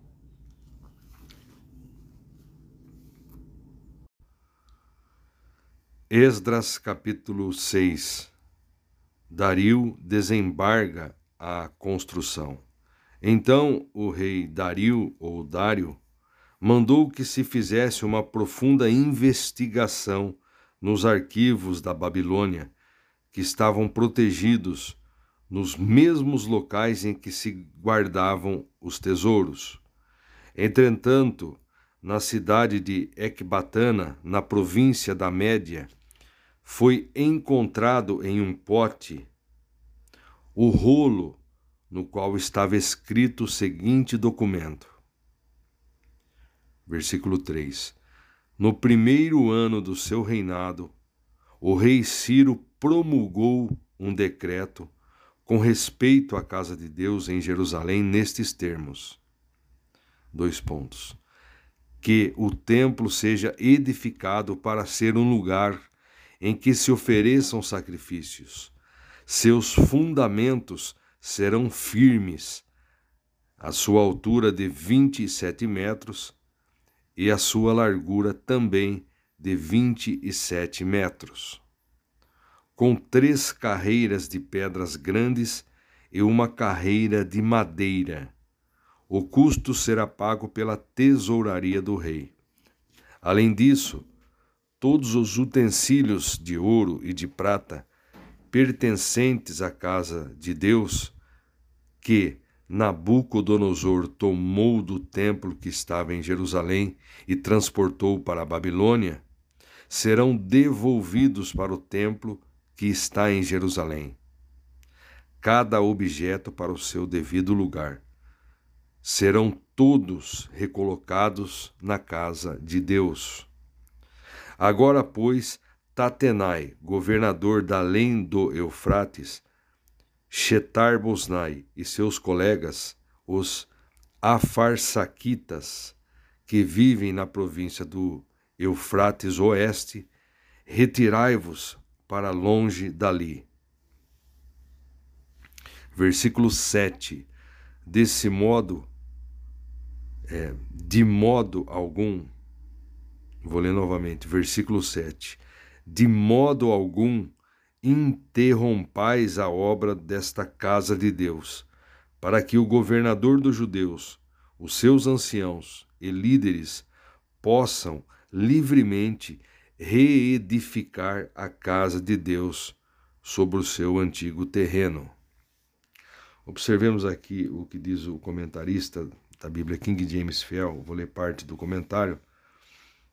Assim como os olhos de Deus estavam sobre seu povo, capítulo 5, versículo 5, enquanto eles aguardavam a decisão de Dario, seu cuidado por eles também foi visto na decisão de Dario, que proibiu Tatinai e os outros oficiais persas de obstruir a obra do templo. O decreto de Dario não apenas proveu fundos para a reconstrução, como também para os sacrifícios diários. Bom, continuando o versículo 8. De igual forma, por mim se decreta o que haveis de fazer a estes líderes dos judeus, a fim de que reconstruam este templo, a saber, que da tesouraria real, isto é, dos tributos provenientes da província do Eufrates Oeste, se pague pontualmente toda a despesa destes homens, para que não haja qualquer paralisação no bom desenvolvimento da obra, no bom desenvolvimento da obra. E mais, entregai aos sacerdotes de Jerusalém todos os dias, sem falta, tudo o que eles disserem que precisam. Dois pontos. Novilhos, carneiros e cordeiros para holocaustos oferecidos ao Deus do céu, bem como trigo, sal, vinho e azeite. Versículo 10. Tudo isso será feito para que assim eles tenham plena condição, tenham plena condição de oferecer sacrifícios completamente queimados e agradáveis ao Deus do céu, e possam orar pedindo as suas bênçãos sobre a minha pessoa e pela vida dos meus filhos. Versículo 11: Se alguma pessoa desobedecer ou alterar este decreto, que se arranque uma viga de sua própria casa e tal transgressor seja empalado nela, e seja a sua casa transformada em um monte de escombros. Versículo 12: E que Deus, que fez o seu nome ali habitar, aniquile qualquer rei ou povo que estender a mão para mudar estas determinações ou para destruir esta casa de Deus em Jerusalém. Eu, Dario, assim o determinei. Que seja, portanto, tudo executado à risca. Que seja tudo executado à risca. Veja aqui na parte do comentário da Bíblia King James Fiel. Na lei do Antigo Testamento, Deus ordenou que o povo adorasse e celebrasse suas festas com alegria. Assim como a dedicação do primeiro templo encheu o povo de alegria, 1 Reis 8, 66, e a dedicação do templo e a restauração da Páscoa nos dias de Ezequias trouxeram alegria, segundo Crônicas 30, 21, o povo reagiu à dedicação do segundo templo com grande alegria. Nós vamos ver aqui a dedicação da casa de Deus. Versículo 13. Havendo recebido o decreto do rei, Tatenai, o governador do território a oeste do Eufrates, Shetar Bosnai e os seus colegas o cumpriram integralmente. O cumpriram integralmente. Dessa maneira, os líderes dos judeus continuaram a construir e a prosperar, encorajados pela pregação dos profetas Ageu e Zacarias, descendentes de Ado eles concluíram a reedificação da casa, de acordo com as orientações do Deus de Israel e os decretos de Ciro, Dario e Artaxerxes, reis da Pérsia.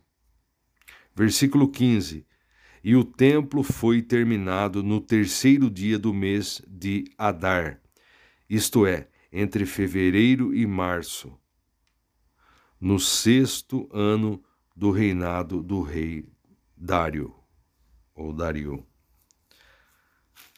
Agora eu vou ler o que diz o comentarista da Bíblia King James atualizada, que é o que eu estou lendo neste momento.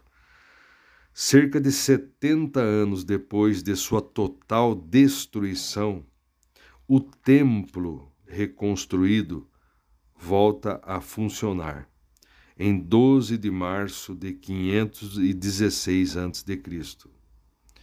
De acordo com o profeta Ageu, os membros mais idosos da comunidade que se recordavam do esplendor do Templo de Salomão ficaram decepcionados ao contemplar a restauração do Templo de Zorobabel. Ageu 2:3. Menor e menos majestoso. Entretanto, ainda que o segundo templo não fosse tão grandioso quanto o primeiro, acabou servindo mais ao povo e durando muito mais tempo. E durando muito mais tempo. A planta geral do segundo templo era semelhante ao templo de Salomão, mas o Santo dos Santos foi deixado vazio, porque a arca da aliança se havia extraviado em meio à invasão babilônica, em meio à invasão babilônica. Aí ele vai falar ainda aqui. De acordo com o historiador Flávio Joséfo, no dia da expiação, o sumo sacerdote costumava depositar seu incensário na placa de pedra que marcava a antiga localização da arca. O lugar santo tinha como mobiliário uma mesa para os pães da presença, o altar do incenso e um só candelabro em lugar dos dez candelabros de Salomão. 1 Reis 7, 49.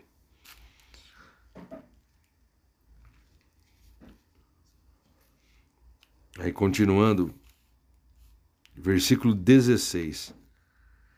E os israelitas, entre eles os sacerdotes e os levitas, e o restante dos exilados, celebraram com júbilo a dedicação desta casa de Deus.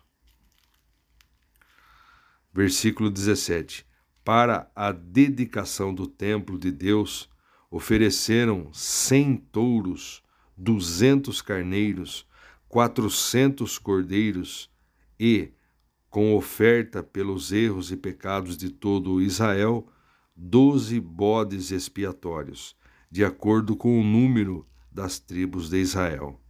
Versículo 18: E organizaram os sacerdotes nas suas divisões e os levitas nos seus devidos grupos para o serviço religioso prestados, prestado a Deus em Jerusalém. Para o serviço religioso prestado a Deus em Jerusalém, tudo segundo o que está prescrito no livro de Moisés. Versículo 19, ele vai falar a celebração de Pessá, vírgula, Páscoa. No décimo quarto dia do primeiro mês, os exilados celebraram o Pessá, o sacrifício da Páscoa. Versículo 20. Os sacerdotes e os levitas haviam passado pelo processo de purificação e por isso se encontravam cerimonialmente puros. Se encontravam cerimonialmente puros. Os levitas sacrificaram o cordeiro da Páscoa por todos os seus companheiros, sacerdotes, e por eles mesmos. Versículo 21. Assim, os israelitas que haviam retornado do cativeiro, retornado do cativeiro, puderam se alimentar do cordeiro, junto com todos os que com eles se desligaram das práticas impuras e pagãs dos povos à sua volta e decidiram buscar a Deus, o Deus de Israel. Versículo 22. E celebraram com grande alegria durante sete dias a festa de Matsot, vírgula, ázimos, dos pães sem fermento, porquanto Deus os fez transbordar de felicidade ao mudar a vontade do rei da Assíria, levando-o a decidir a favor deles e dar-lhes ânimo para concluírem a obra de reconstrução da casa de Deus, o Deus de Israel. Veja aqui no comentário da Bíblia King James Fiel, referindo-se ao versículo 21. A lei do Antigo Testamento permitia que estrangeiros celebrassem a Páscoa. Celebrassem a Páscoa. Êxodo 12, 48, 49. Desde que fossem circuncidados. No mínimo, os que com eles se separaram incluía os prosélitos, mas é provável que também incluía os israelitas que nunca foram exilados, que permaneceram na terra e continuaram a adorar o Deus de Israel. A festa do, do pão ázimo começou um dia depois da Páscoa. Êxodo 12, 14 e 20.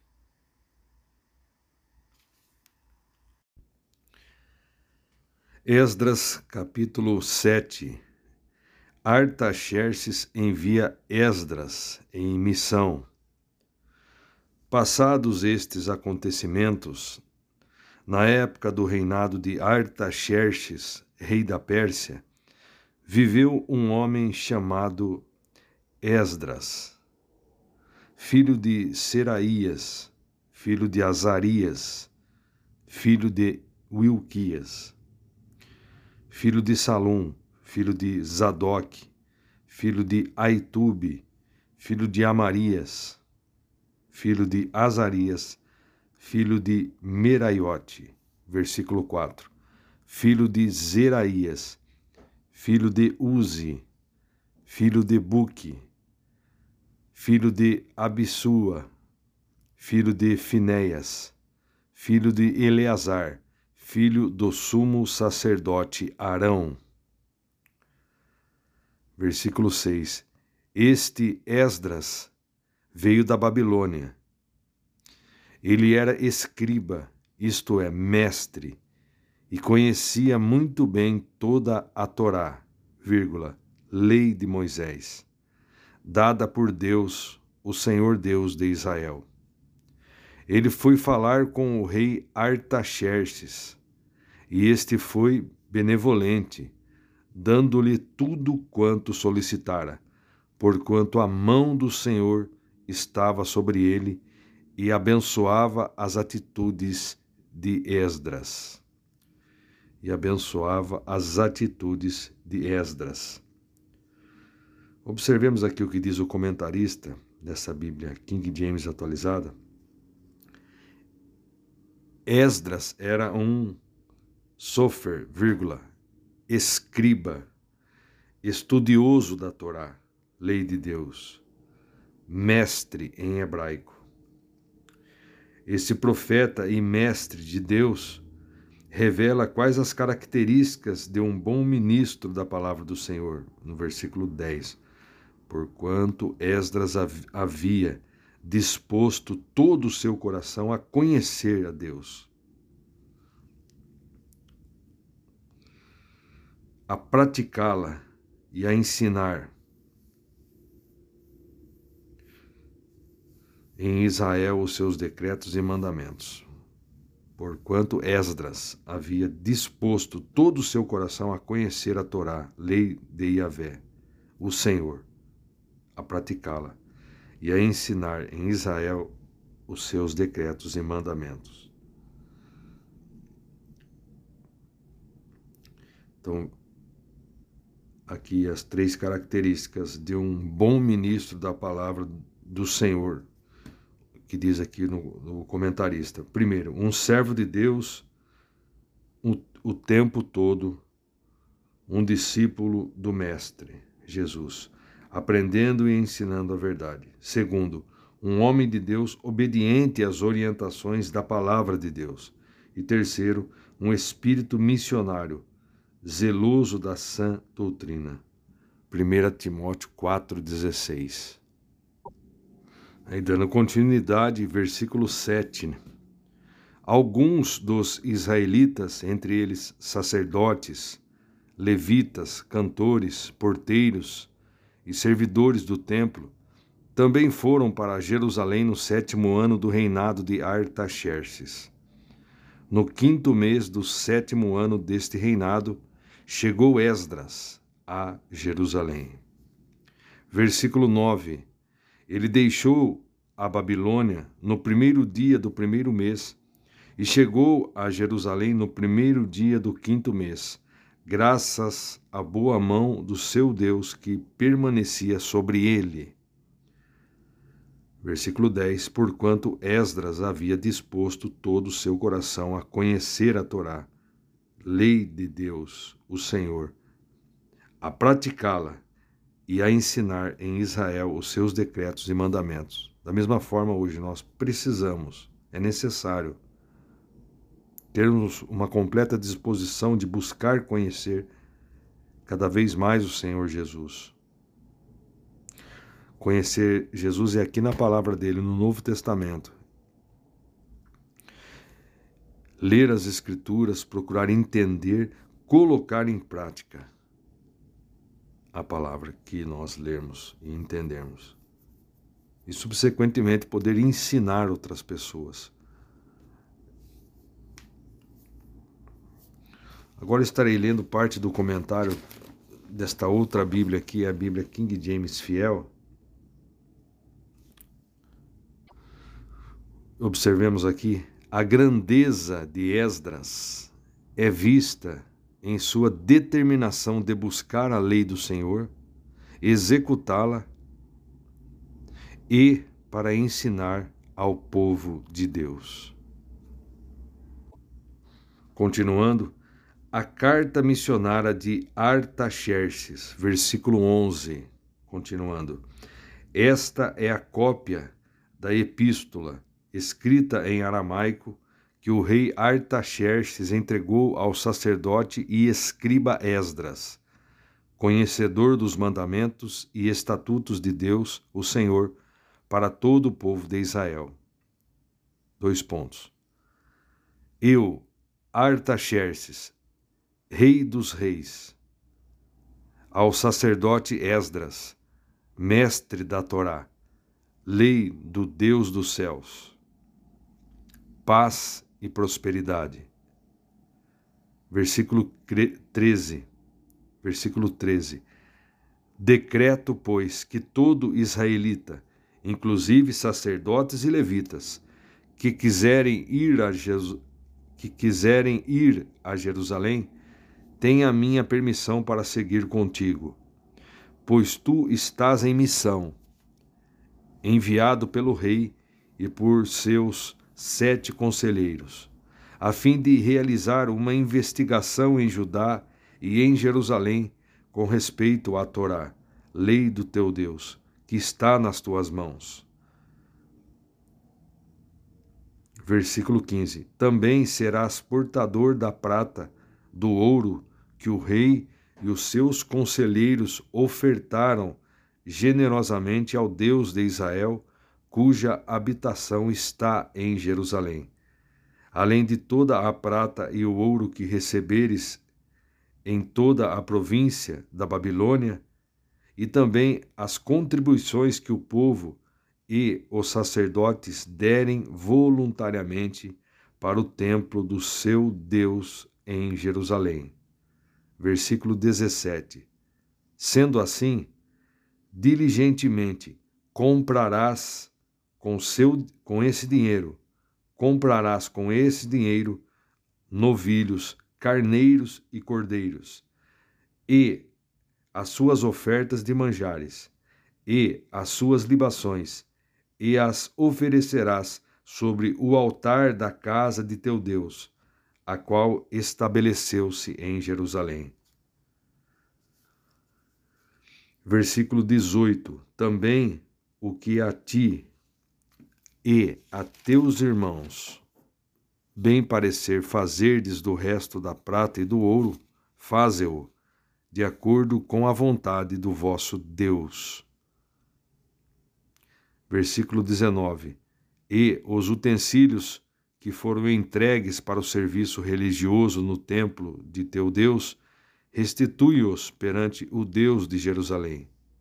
Versículo 20: E tudo mais que for necessário para a casa de teu Deus, que te convenha dar, assim procede por conta do tesouro do rei.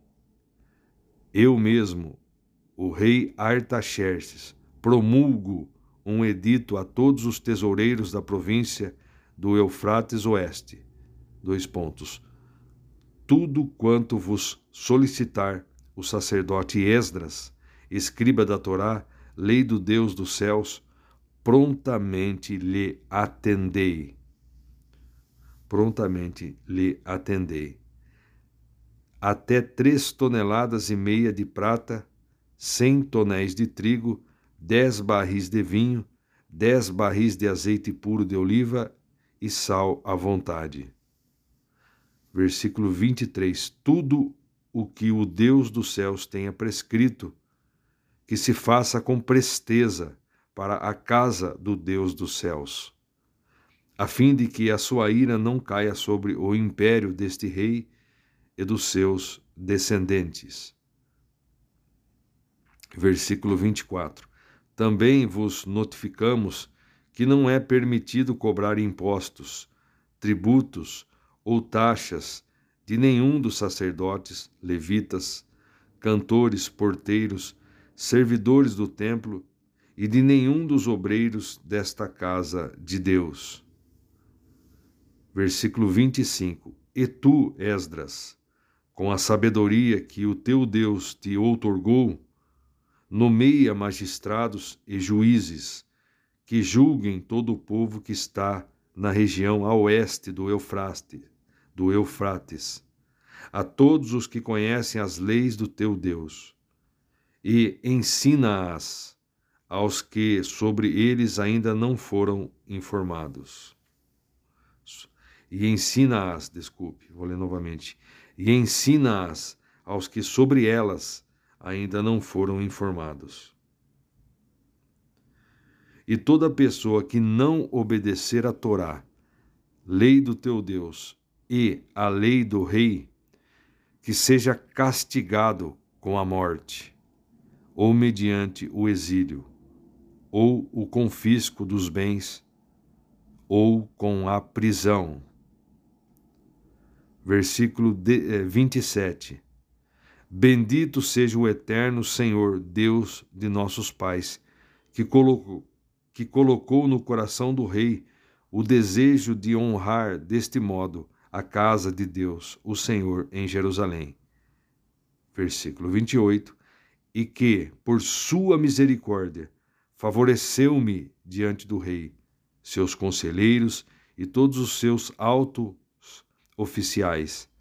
Assim, fui grandemente encorajado, segundo a boa mão do Senhor, meu Deus, sobre mim, e reuni alguns chefes de Israel que se dispuseram a subir comigo.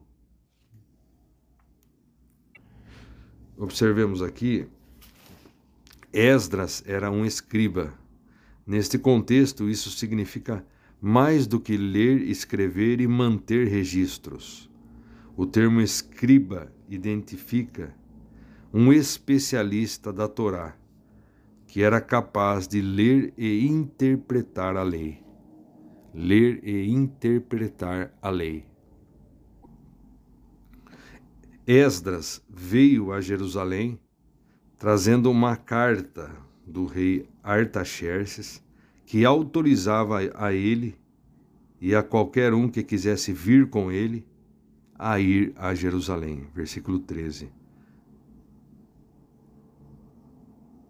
A carta foi escrita em aramaico, que era comum na época, e está em um formato comum em todo o período persa.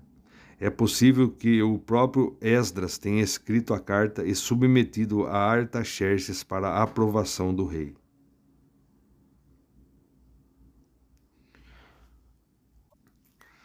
Os fundos para a viagem de Esdras a Jerusalém e para a aquisição de animais para sacrifício veio do tesouro real e de ofertas recolhidas dos exilados judeus na Babilônia.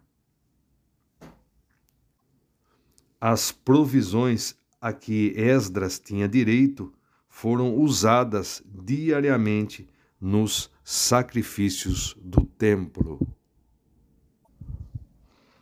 E referindo-se ao versículo 26, né, está escrito desta forma aqui: Aqueles que se recusassem a guardar a lei estavam sujeitos às típicas punições persas. O aprisionamento não estava previsto na lei do Antigo Testamento, mas ocorreu no Israel pré-exílico como no caso do profeta Jeremias. por exemplo. Jeremias 37, 38. Ao terminar a carta oficial, escrita em aramaico, versículos 12 ao 26, o autor retorna ao hebraico. No versículo 27, começam as primeiras palavras de Esdras em suas memórias de Esdras. Vou ler novamente, desculpe. Aqui no versículo 27 começam as primeiras palavras de Esdras em suas memórias de Esdras. Então, nós vimos aqui no capítulo 7 de Esdras que vai marcar uma mudança na narrativa com a introdução do personagem Esdras, um sacerdote. Esdras era um escriba ele retorna a Jerusalém com uma comissão real de Artaxerxes I da Pérsia, para ensinar e, para ensinar e aplicar a lei de Deus em Judá. Esdras é descrito como um homem versado na lei de Moisés, e seu papel é crucial na restauração espiritual e legal e legal do povo de Judá após o exílio babilônico ele lidera uma segunda onda de retorno do cativeiro, e seu trabalho é centrado na restauração da, da adoração a Deus e na observância da lei. O capítulo 7, que nós lemos, destaca a importância da autoridade real na proteção e promoção da religião judaica, e a comissão de Esdras é um exemplo disso. E a comissão de Esdras é um exemplo disso. Além disso, o capítulo também inclui uma, uma carta de Artaxerxes, a carta missionária de Artaxerxes que nós vimos, que concede a Esdras autoridade para liderar o retorno e implementar a lei de Deus. Muito bem, eu concluí aqui a leitura de Esdras capítulo 7, onde nós vimos Artaxerxes envia Esdras em missão nós vimos a carta missionária de Artaxerxes. Depois, querendo Deus, estaremos lendo o capítulo 8, onde veremos os líderes que subiram com Esdras. Depois, Esdras manda buscar os levitas. E o povo faz jejum e orações. E depois, no final, o feliz retorno a Jerusalém dos versículos 31 ao 36, que estaremos é, iniciando a leitura de, do capítulo 8 de Esdras posteriormente, amanhã, querendo Deus. Esdras capítulo 8 Os líderes que subiram com Esdras. São estes os cabeças de famílias com suas genealogias, os líderes que subiram em minha companhia da Babilônia e retornaram para Jerusalém no reinado de Artaxerxes. Dos filhos de Finéias, Gerson, dos filhos de Itamar, Daniel, dos filhos de Davi, Atus, dos filhos de Secanias, dos filhos de Parós, Zacarias, sendo registrados com ele cento e cinquenta homens. Versículo 4: Dos filhos de Paate Moabe, Elio Enai, filho de Zeraías, e com ele e com ele duzentos homens. Versículo 5: Dos filhos de Zatu, Secanias, filho de Jaaziel, e com ele trezentos homens. Dos filhos de Adim, Ebede, filho de Jonatas, e com ele cinquenta homens. Versículo 7. Dos filhos de Elão, Jesaías, filho de Atalias.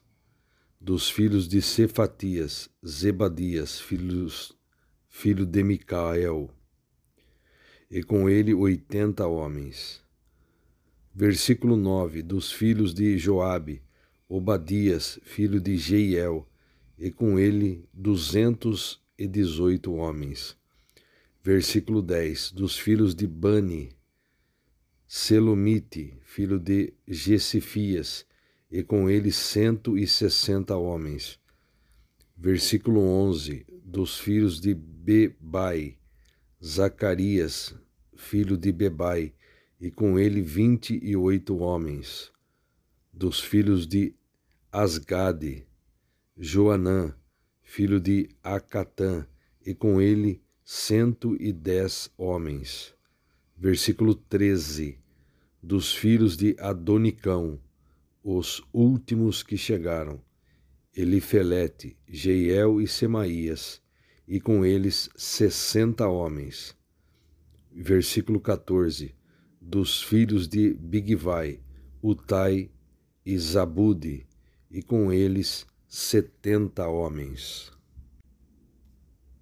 Agora eu estarei lendo o que diz aqui o comentário desta Bíblia, que é a Bíblia NVI, que está aqui ao meu lado, junto com a King James.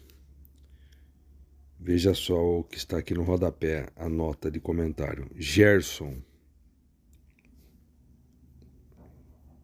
O nome em hebraico parece-se com a palavra que significa estrangeiro Gerson também era o nome do filho primogênito de Moisés e Zípora. Veja só, Esdras alista os que o acompanharam de volta à Mesopotâmia, incluindo os descendentes de 15 indivíduos. As cifras citadas para os homens somam 1496. Além dos indivíduos mencionados por nome, havia também mulheres e crianças. Cerca de 40 levitas também são incluídos, assim como 220 servidores do templo. Aí, continuando aqui, Zacarias, o nome significa o Senhor lembra-se. Foi o nome de uma de umas 30 personagens da Bíblia, dentre os quais o profeta do Antigo Testamento e o pai de João Batista, Lucas 1, 5, 67. Elioenai significa No Senhor estão meus olhos. Ebede servo do Senhor. Atalias, no hebraico, tem a mesma forma do nome da famosa rainha Atalia, filha de Acabe, segundo Reis 11. Micael significa quem é semelhante a Deus. Selumite, apesar de a forma ser feminina, é muitas vezes nome de homem, como ocorre aqui, no versículo 10 e Asgade significa o pequeno. O nome ocorre somente aqui. Aí voltando aqui na Bíblia King James atualizada, continuando a leitura, Esdras manda buscar os levitas. Versículo 15. Eu os reuni próximo do riacho que corre para Aavá. E acampamos ali por três dias. Assim que passei em revista todo o povo que havia chegado e os sacerdotes, não encontrei nenhum levita. Por esse motivo convoquei Eliezer, Ariel, Semaías, Eunatã, Jaribe, Eunatã, Natã, Zacarias e Mesulão, que eram chefes de famílias, e Joiaribe e Natã, que eram professores. Versículo 17. E os enviei em missão a Ado, o líder da Cassífia. Eu lhes expliquei o que deveriam transmitir a Ado e a seus parentes os obreiros do templo, em Cassífia, a fim de que trouxessem servidores para a casa do nosso Deus. Versículo 18. E devido ao fato de estarmos sob a boa mão de Deus, eles nos trouxeram Serebias, homem sábio e capaz dentre os descendentes de Mali, filho de Levi, neto de Israel, e os filhos e irmãos de Serebias, dezoito homens. Versículo 19. E também Assabias, seguido de Jesaías, dentre os descendentes de Merari, e seus irmãos e filhos, vinte homens. Versículo 20. Vieram também duzentos e vinte servidores do templo, os quais eram descendentes daqueles que o rei Davi e os seus oficiais haviam escolhido para cooperar com os levitas, e fizeram uma lista com os nomes de todos eles. Veja aqui, Ariel significa leão de Deus ou lareira do altar. Cassífia, a quem a situe no sítio arqueológico que posteriormente viria a ser a capital parta de Setesifonte, no rio Tigre, ao norte da Babilônia. E referindo-se aos versículos 18 e 19, 18 homens é, foram achados somente 38 levitas de duas famílias desejosos de participar da caravana de Esdras. Aí continuando o versículo 21. O povo faz jejum e orações. O povo faz jejum e orações. Então, ali perto do riacho, Arravá, vírgula, Amor, Dei ordem para que houvesse um dia dedicado ao jejum. Dei ordem para que houvesse um dia dedicado ao jejum. Todos nós deveríamos nos ajoelhar em sinal de humilhação e orarmos, suplicando a Deus que nos dirigisse na nossa viagem, nos protegesse juntamente com nossos filhos e os bens que levávamos. Versículo 22. Fiquei sem jeito de pedir ao rei que nos concedesse uma escolta armada com cavaleiros para assegurar-nos uma viagem protegida contra os ataques de inimigos e salteadores na estrada. Afinal, tínhamos testemunhado a boa mão de nosso Deus está sobre todos os que o buscam, mas o seu poder e a sua ira são contra todos os que o abandonam. Versículo 23: Sendo assim, jejuamos e rogamos essa bênção ao nosso Deus. E ele bondosamente atendeu às nossas orações e ele bondosamente atendeu às nossas orações. Versículo 24. Então separei doze dos principais sacerdotes, Serebias e Assabias, e com eles dez dos seus irmãos. E pesei diante deles a prata, o ouro e os utensílios que o rei, os seus conselheiros, os seus príncipes e todo o povo de Israel que estava ali haviam oferecido para a casa do nosso Deus.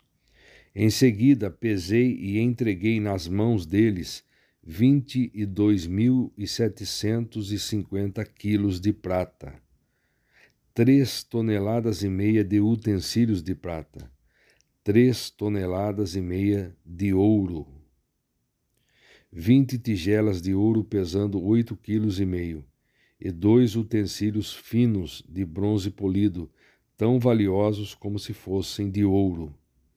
Versículo 28. Então eu lhes disse: vós sois santos, isto é, separados para servir a Deus, o Senhor, como são consagrados também esses vasos e objetos, da mesma maneira que toda esta prata e este ouro são ofertas voluntárias dedicadas ao Eterno, o Deus de vossos antepassados. Veja agora o que diz a Bíblia King James atualizada aqui no rodapé, o que diz aqui no seu comentário. O jejum era considerado pelos escribas uma maneira de se colocar humilde e atentamente perante Deus, a fim de compreender bem as suas orientações. E Jesus aprovou essa prática. Marcos 2, 18 ao 22. O povo de Deus reflete a santidade do seu Senhor, porquanto foram escolhidos e separados para isso mesmo. 1 Pedro 1,16 Confundindo as sociedades e a cultura desse mundo paganizado e revelando a glória de Deus em todas as nações. Tudo quanto é dedicado ao culto de Deus deve ser tratado com reverência e não usado conforme a conveniência humana. Deveria haver maior cuidado sagrado na preparação e condução dos cultos ao Senhor, bem como para com o nosso próprio corpo, pois ambos são templos consagrados a Deus. Romanos 12, 2, 1 Coríntios 6, 9. Continuando a leitura, versículo 29: Vigiai e guardai-os até que os peseis na presença dos sacerdotes principais e dos levitas e dos chefes das famílias de Israel em Jerusalém, nas salas do templo de Deus, o Senhor. Então receberam os sacerdotes e os levitas o peso da prata, do ouro e dos objetos, para trazerem tudo a Jerusalém, a casa de nosso Deus. O feliz retorno a Jerusalém, versículo 31.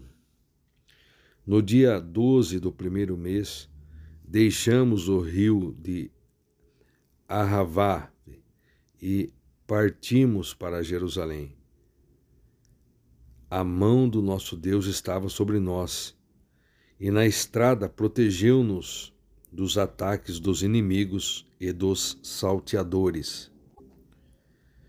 Chegamos a Jerusalém e lá descansamos três dias. Versículo 33: No quarto dia, a prata, o ouro e os utensílios foram pesados na casa do nosso Deus e entregues nas mãos do sacerdote Meremote, filho de Urias, o sacerdote. Estavam com ele Eleazar, filho de Finéias, e os levitas, Zozabade, filho de Jesua, e Noadias, filho de Binui. Versículo 34: Tudo foi contado e pesado tudo foi contado e pesado, e o peso de tudo foi devidamente registrado na ocasião. As pessoas que haviam retornado do exílio, os ex-cativeiros, ofereceram holocaustos ao Deus de Israel. Dois pontos. Doze novilhos por todo o povo de Israel, noventa e seis carneiros, setenta e sete cordeiros e doze bodes como oferta pelo pecado, tudo em sacrifícios completamente queimados em adoração a Deus, o Senhor. Versículo 36: Então entregaram as ordens do rei aos sátrapas, às autoridades do reino, bem como aos governadores da Transeufratênia, o território a oeste do Eufrates. E cooperaram com o povo na obra do templo de Deus. Então nós vimos aqui que o capítulo 8 relata a jornada do retorno dos exilados judeus da Babilônia para Jerusalém. Esdras, um sacerdote e escriba, lidera esse grupo, que inclui levitas e outras pessoas. Antes de partir, Esdras convoca um jejum para buscar proteção de Deus durante a viagem. Durante a jornada, Esdras percebe que não há levitas entre eles e envia mensageiros para recrutar alguns. Eles chegam com segurança a Jerusalém e entregam os tesouros sagrados ao templo. Este capítulo enfatiza a fé em Deus e a liderança de Esdras no retorno do exílio. Muito bem, nós concluímos a leitura de Esdras, capítulo 8. Querendo Deus, estaremos subsequentemente lendo Esdras 9, onde nós veremos o erro das alianças com os pagãos.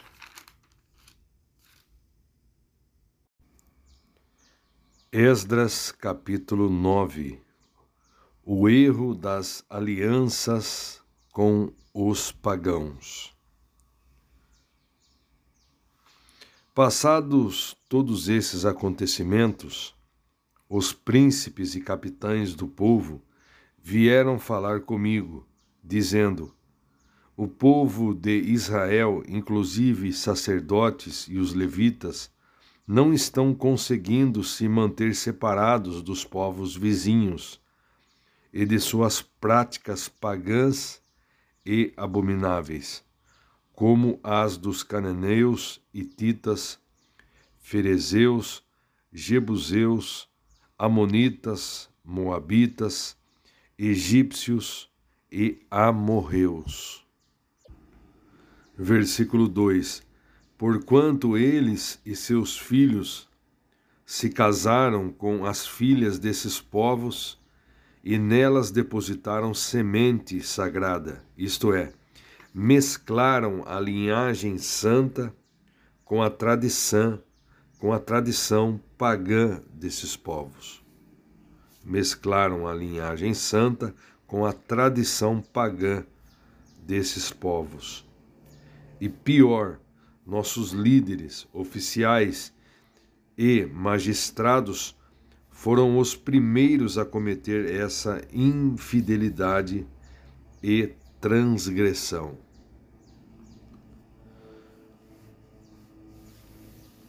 Versículo 3: Assim que ouvi este relato, rasguei a minha túnica e o meu manto, arranquei os cabelos da cabeça e da barba e me sentei, e me sentei estarrecido. Então se juntaram ao meu redor todos os que amavam e temiam a palavra do Deus de Israel por causa do erro abominável cometido por grande parte dos exilados que haviam retornado. Contudo, eu permaneci sentado, horrorizado e atônito, até chegar a hora do sacrifício, ao pôr do sol. Versículo 5: Assim que chegou o momento do sacrifício vespertino, levantei-me do meu abatimento, e com a túnica e o manto rasgado em sinal de revolta e humilhação, coloquei-me de joelhos, estendi as mãos a Deus, o Senhor meu Deus, e orei. Ó meu Deus. Veja aqui a oração de Esdras. Ó meu Deus, estou por demais aterrado indignado e envergonhado para erguer meu rosto em tua direção, meu Deus, porquanto os nossos pecados cobrem a nossa cabeça e a nossa culpa sobe até os céus. Versículo 7. Desde a época dos nossos antepassados até hoje, estamos sob grande peso de culpa, e por causa das nossas iniquidades fomos entregues nós e nossos reis, e inclusive os nossos sacerdotes, nas mãos dos poderosos pagãos de outras terras, e sujeitos à espada, à escravidão e aos açoites, à extorsão e à ignomínia, como se pode observar nesses dias. Versículo 8. Agora, por breve momento, nos manifestou mais uma vez o poder da graça de Deus, nosso Deus, para salvar um remanescente e conceder-nos um lugar seguro em teu santuário. E conceder-nos um lugar seguro em teu santuário. E dessa maneira, o nosso Deus ilumina os nossos olhos e nos dá um pequeno alívio em nosso cativeiro. Versículo 9: Somos escravos, mas o nosso Deus não nos abandonou na escravidão. Ele tem sido bondoso para conosco diante dos reis da Pérsia. Ele nos outorgou uma nova vida, a fim de reconstruirmos a casa do nosso Deus e reformarmos as ruínas do antigo templo e nos deu muralhas de proteção em Judá e em Jerusalém. Versículo 10: Agora, pois, ó nosso Deus, que diremos diante desses fatos horríveis ocorridos devido ao nosso afastamento dos teus mandamentos? Versículo 11: Os quais ordenaste por intermédio dos teus servos, os profetas, afirmando: dois pontos. A terra em que adentrais para tomar posse é terra contaminada pelas práticas religiosas pagãs e repugnantes e repugnantes dos seus povos, pelas abominações com que na sua corrupção influenciaram e perverteram toda essa terra, de uma extremidade a outra. Por essa razão, não dareis as vossas filhas a seus filhos, e jamais procurareis a paz e o bem desses povos, para que sejais fortes e comais o melhor da terra, e a deixeis por herança a vossos filhos para sempre. Versículo 13. Depois de tudo o que nos aconteceu por causa dos nossos erros, obra má, e da nossa pesada culpa, ainda assim, tu, ó nosso Deus, nos tem castigado menos do que merecemos. Considerando a abominação, considerando a abominação dos nossos pecados, e ainda nos permitiste este remanescente. Como então poderíamos desobedecer outra vez a tua palavra e os teus mandamentos e celebrar alianças e matrimônios com pessoas que praticam todo tipo de paganismo? Se fizéssemos isso, tu ficarias tão irado conosco que nos destruirias completamente e não deixarias que ninguém escapasse. Versículo 15: Ó Deus, Senhor Deus de Israel, tu és justo, mas em Sua misericórdia nos deixaste escapar com vida. Como se pode ver hoje, nós te confessamos que somos culpados não temos o direito de ficar na tua presença. E só aqui para complementar, enquanto Esdras orava, inicia aqui o capítulo 10, enquanto Esdras orava, confessando e intercedendo pelo povo, prostrado diante da casa de Deus, uma grande multidão de israelitas, homens, mulheres e crianças, reuniram-se em volta dele. Eles também choravam e se lamentavam pelo erro cometido. Da mesma forma, hoje nós precisamos nos examinar, ver onde estamos errando, abandonar os nossos erros, através de um arrependimento sincero, abandonar os erros e procurar servir ao Senhor Jesus Cristo com integridade. Buscarmos daí, após a, a, a, a nossa, o nosso arrependimento, buscarmos nos sujeitar, nos submeter à palavra do Senhor Jesus Cristo. Vejamos aqui o que diz o comentarista Eu vou ler na Bíblia King James atualizada o comentário. A oração humilde e sincera, disposta a fazer a vontade de Deus, é sempre eficaz. A oração de Esdras obteve a aprovação de Deus. A solução não foi obra nem decisão de Esdras mas sim sugerida pelo próprio povo, inspirado e movido pelo Espírito de Deus, em resposta à oração. Em resposta à oração. A primeira atitude de um coração que confia em Deus é a firme disposição de fazer o que é certo e, se possível, corrigir erros passados. Tiago capítulo 5, versículo 16. É, eu creio que é, aqui o comentarista diz, se possível, corrigir erros passados.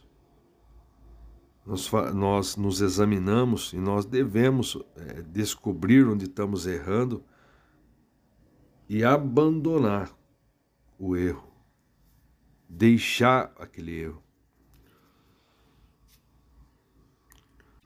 Em Tiago 5,16 está escrito, eu vou ler a partir do 15: E a oração feita com fé curará o doente, e o Senhor o levantará. E se houver cometido pecados, será perdoado. Versículo 16. Portanto, confessai vossos pecados uns aos outros, e orais uns pelos outros para seres curados. A súplica de uma pessoa justa é muito poderosa e eficaz. A súplica de uma pessoa justa é muito poderosa e eficaz. Voltando no comentário em Esdras, veja só. O lamento, a emoção forte, a dor e o pranto são expressões da alma que frequentemente acompanham as grandes decisões espirituais.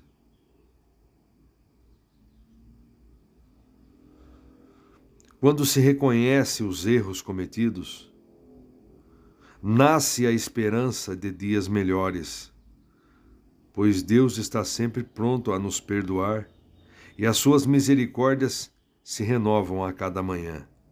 Lamentações 3, 22 e 23, 1 João 1, 9, que está escrito: Se confessarmos os nossos pecados, Ele é fiel e justo para nos perdoar todos os pecados e nos purificar de qualquer injustiça. Voltando, essa mão sempre estendida de Deus para nos aceitar perdoar e purificar, nos permite tomarmos o seu próprio exemplo e celebrarmos nossa alegria com Ele. Versículo 3. E celebrarmos a nossa alegria com Ele.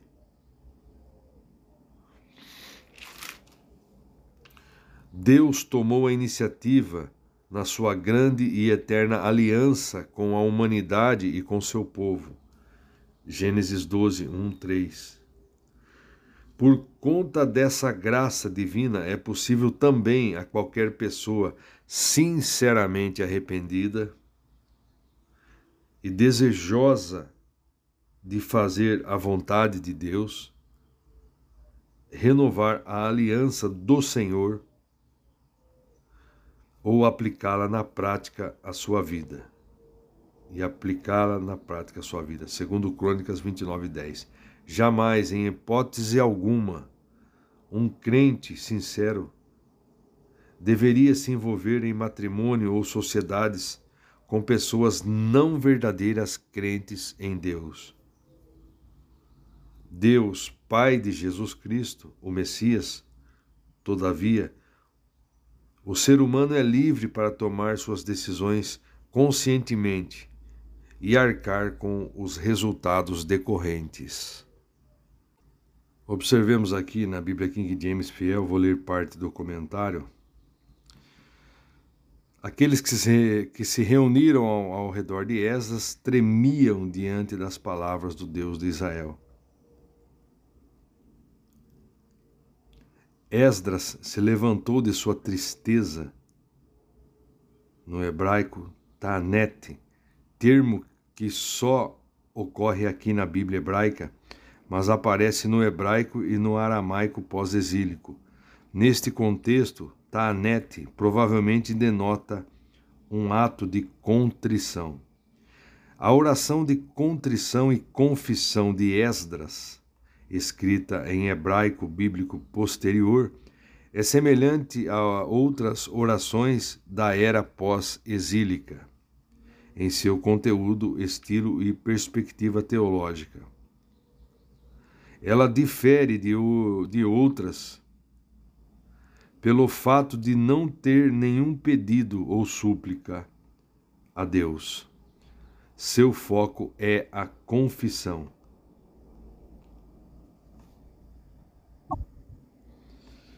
Esdras começou sua oração manifestando sua própria vergonha e humilhação, mas rapidamente alternou para uma confissão comunitária dos pecados da nação. Desta maneira, toda a história de Israel era uma história de fracasso e culpa.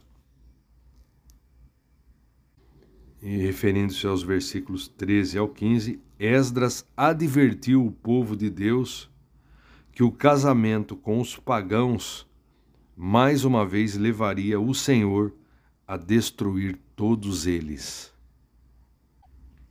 Antes, Deus tinha sido misericordioso quando eles pecaram desta forma.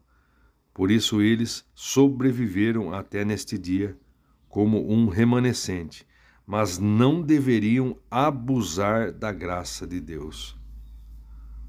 Eles precisavam se arrepender sinceramente, especificamente cumprindo a dolorosa, porém necessária tarefa de manter, é, de mandar embora suas esposas estrangeiras e seus filhos. Capítulo 10, que vamos ler, é, querendo Deus subsequentemente. Salomão também errou quando ele fez aliança ali, quando ele se envolveu com mulheres pagãs. Salomão pecou, errou. E aqui novamente temos essa advertência. Pessoas que hoje vão se casar, falam, não, eu sou cristão. Aí ele se envolve com uma pessoa de outra é, que não, não, professa a mesma fé, dizendo, não, depois eu, eu vou mudar essa pessoa, ela vai mudar com o tempo. Não, é julgo desigual. Então, o cristão, ele para se casar, ele deve casar com outro cristão, sincero. Muito bem, nós concluímos aqui a leitura de Esdras, capítulo 9. Querendo Deus, estaremos iniciando posteriormente a leitura do capítulo 10, onde veremos as alianças pagãs são desfeitas. é, eu li aqui na Bíblia King James atualizada o comentário do capítulo 10. Agora é, eu cometi um erro. E agora, só que daí agora eu vou estar lendo o comentário do capítulo 9, da Bíblia King James atualizada. Os súditos da nação, chamados à santidade, Êxodo 19, 5, 6, constituem a linhagem santa. Constituem a linhagem santa. E não podem se misturar aos, aos sistemas, culturas e costumes paganizados. A descendência espiritual de Abraão haverá de sempre confirmar em suas atitudes e estilo de vida a fé total e sincera que depositam na pessoa de Deus, o seu Elohim. Deus, Romanos 2, 25, 19, 4, 1 ao 13. Um estudo sobre as orações narradas na Bíblia é de muita ajuda, especialmente aos que têm o dever de liderar outras pessoas. Lucas 2, 29 e 32, Atos 4, 24, 30, Efésios 1, 15 ao 21, Efésios 3, 14, Filipenses 1, 9 e 11. As grandes transgressões nacionais começaram sempre com os líderes do povo. Por isso, foi tão importante Esdras e Neemias darem seus exemplos como verdadeiros homens de Deus.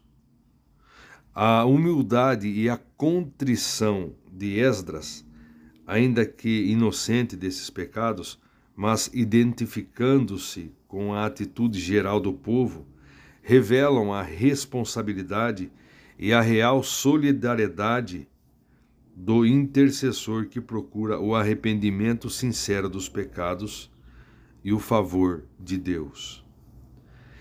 Esdras compreendeu que o exílio foi um castigo de Deus por causa da incredulidade e do paganismo demonstrado pelo povo durante muito tempo no passado, e que igual idolatria poderia trazer iguais punições. Versículos 13 e 14.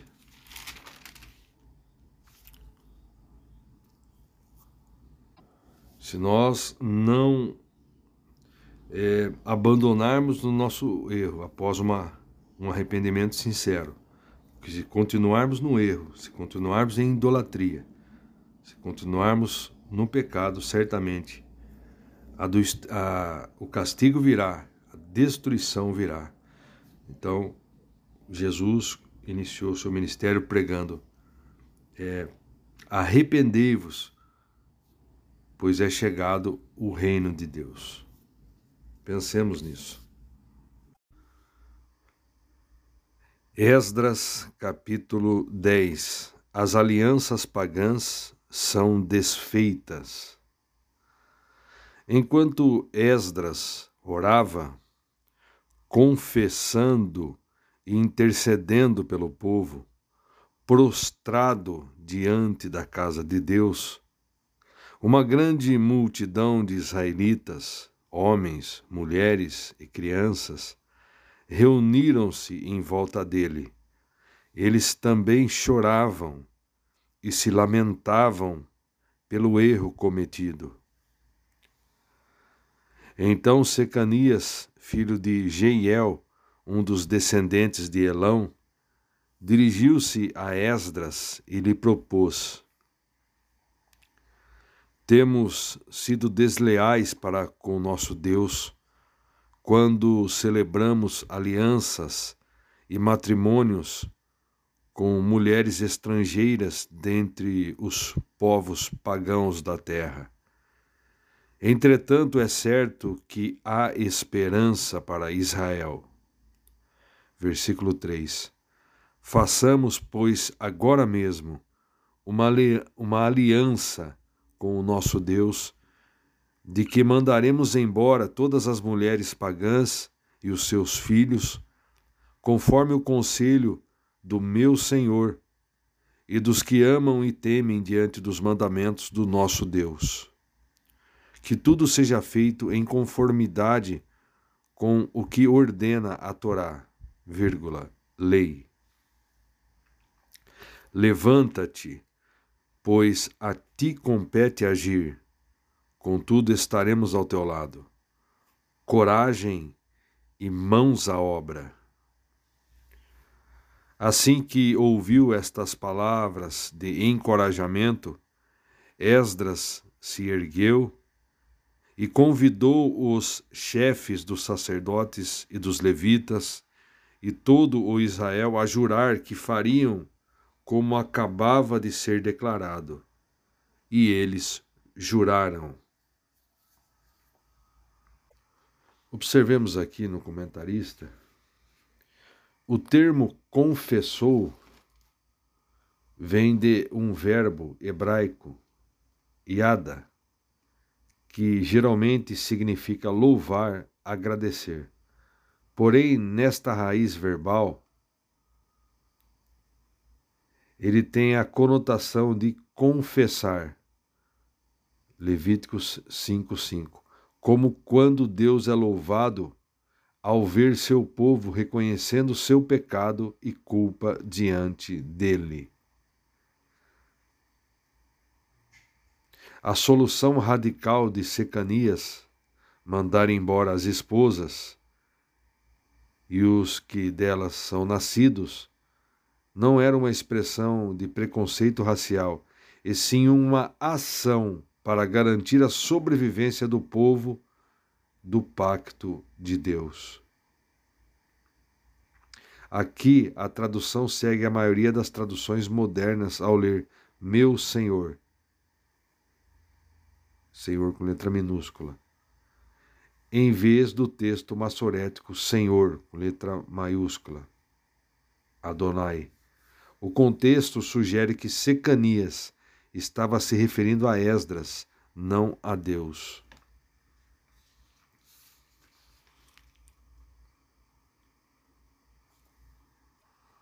Voltando à leitura, versículo 6.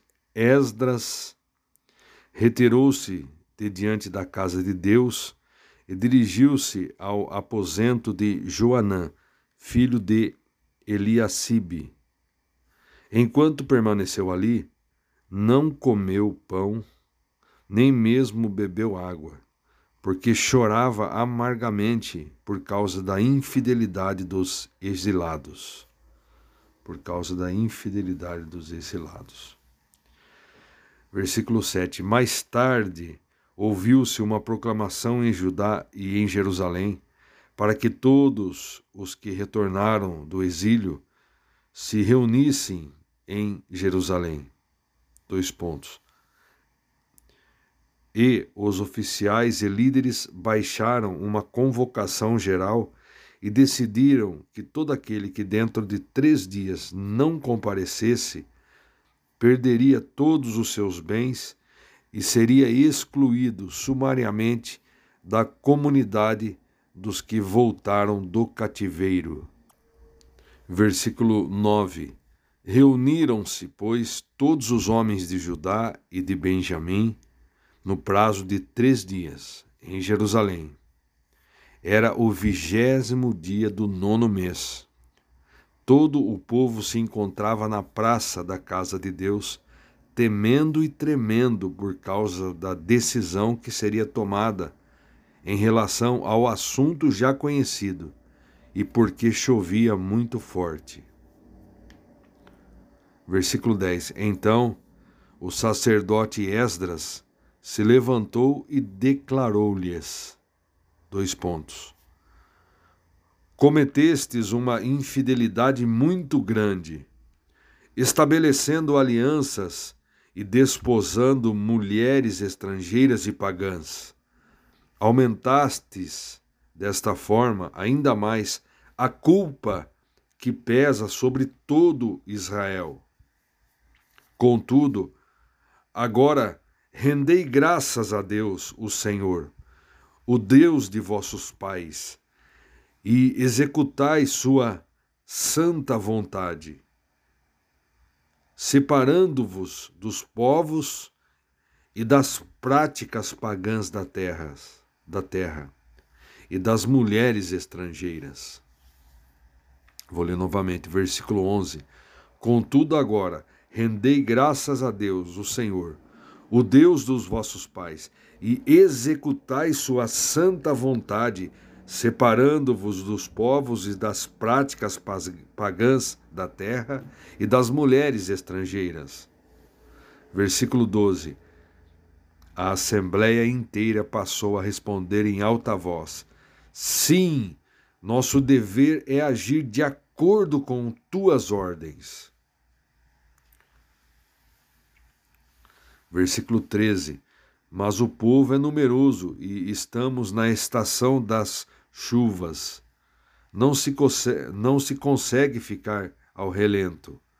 Além disso, este assunto não se resolve, de fato, em um dia ou dois, porquanto somos muitos os que fomos rebeldes e erramos neste ponto.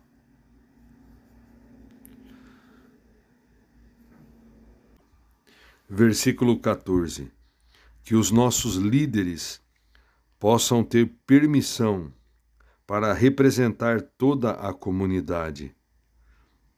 Todos os que em nossas cidades desposaram mulheres estrangeiras virão aqui em datas marcadas, acompanhados dos anciãos e dos juízes da, res, da respectiva cidade, até que tenhamos afastado de nós a grande ira de nosso Deus, acesa por este motivo. Versículo 15: Somente Jonatas, filho de Asael e Jassaeias, Jaceias, filho de Tikvá, apoiados por Mesulão, e o levita Sabetai, se manifestaram contra essa sugestão. Assim, a comunidade dos que retornaram do exílio decidiu agir conforme o proposto. O sacerdote Esdras escolheu chefes de família, um de cada grupo familiar, todos eles convocados por nome. E no primeiro dia do décimo mês, eles se assentaram para investigar e julgar cada caso. Investigar e julgar cada caso. Versículo 17: No primeiro dia do primeiro mês, terminaram de avaliar todos os casos de casamento com mulheres estrangeiras.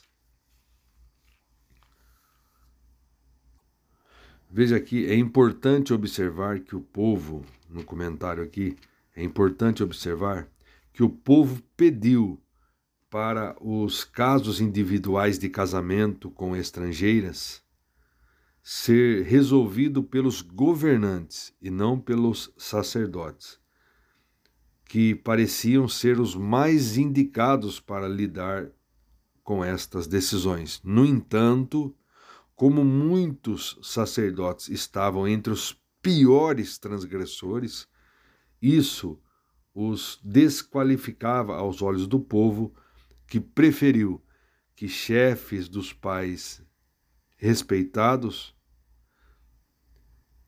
tratassem do problema.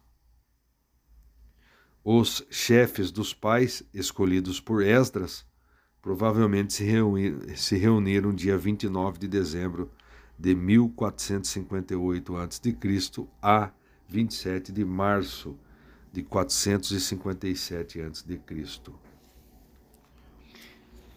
Voltando aqui, os culpados de alianças mistas, versículo 18.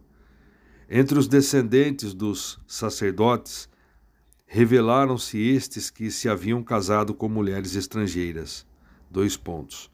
Dos filhos de Jesua, filho de Josadaque, e seus irmãos Maacéias, Eliezer, Jaribe e Gedalias. Versículo 19. E eles apertaram as mãos em sinal de garantia de que iam despedir suas mulheres.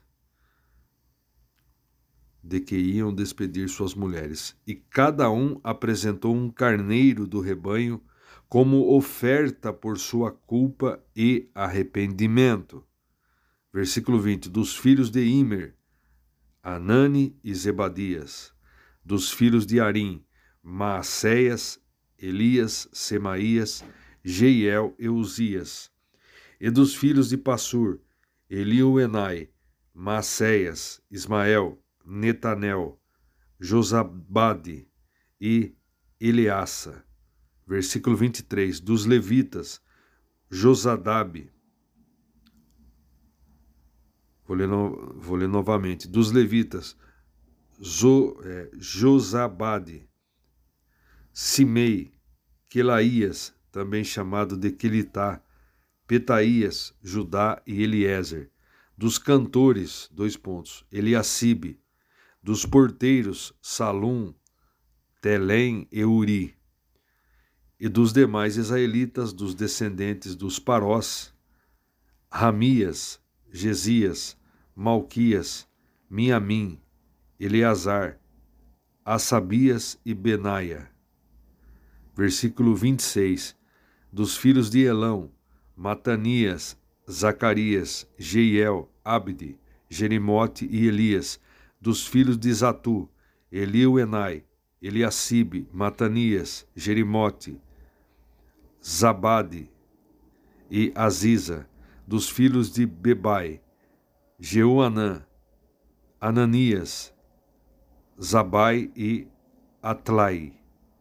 Versículo 29, dos filhos de Bani, Messulão, Maluque, Adaías, Massube, Seal e Jerimote, dos filhos de Paate Moabe, Adiná, Quelau, Benaia, Maacéias, Matanias, Bezalel, Binui e Manassés. Dos filhos de Arim, Eliezer,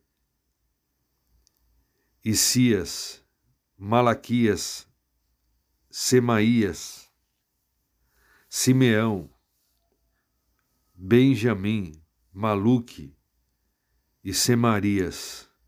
Versículo 33, dos filhos de Assom, Matenai, Matatá, Zabade, Elifelete, Jeremai, Manassés e Simei, dos filhos de Bani, Maadai, Anrão e Uel, Benaia, Bedias, Queluí, Vânias, Meremote, Eliacibe, versículo 37, Matanias, Matenai e Jaassai, dos filhos de Binui, Simei, Selemias, Natã, Adaías, Maquinadibai, Sassai, Sarai, Azareel, Selemias, Semarias, versículo 42, Salum, Amarias e José, dos filhos de Nebo,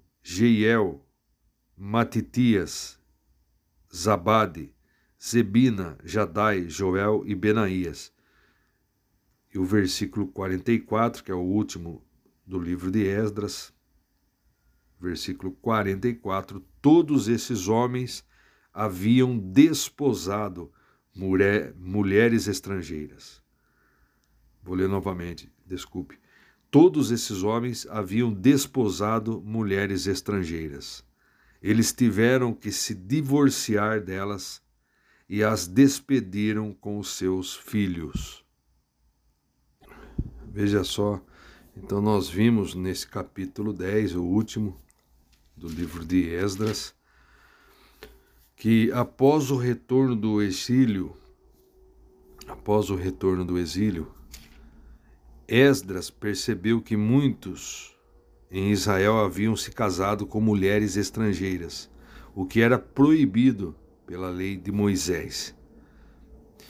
Ele convoca uma assembleia e insta o povo a se arrepender e, e, é, e se separar de suas esposas estrangeiras.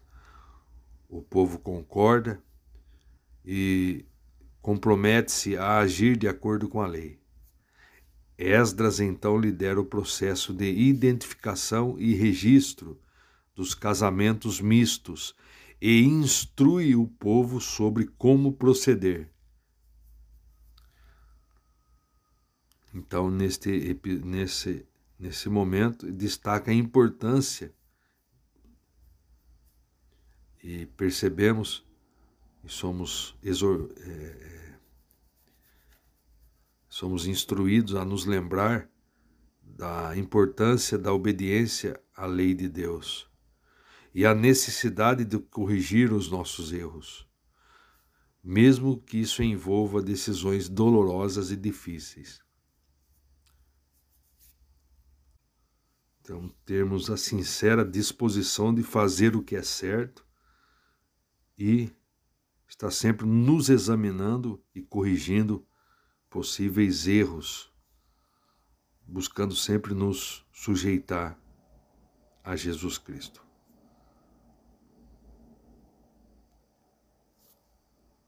Então, é, a resposta do povo de Israel ao retorno de Esdras né, da Babilônia, eles re reconheceram seus pecados, especialmente a questão dos casamentos mistos, e concordam em se separar de suas esposas, se divorciarem, esposas estrangeiras, para se realinharem, para se realinharem com a lei de Deus. Então Esdras lidera o processo de divórcio desses casamentos ilegais demonstrando a importância da obediência à palavra de Deus. Como já falamos, mesmo que isso signifique tomar decisões difíceis, dolorosas. Mas é isso que nós devemos sempre fazer. Procurar nos, nos examinar, abandonar os nossos erros e nos sujeitar à palavra de Deus.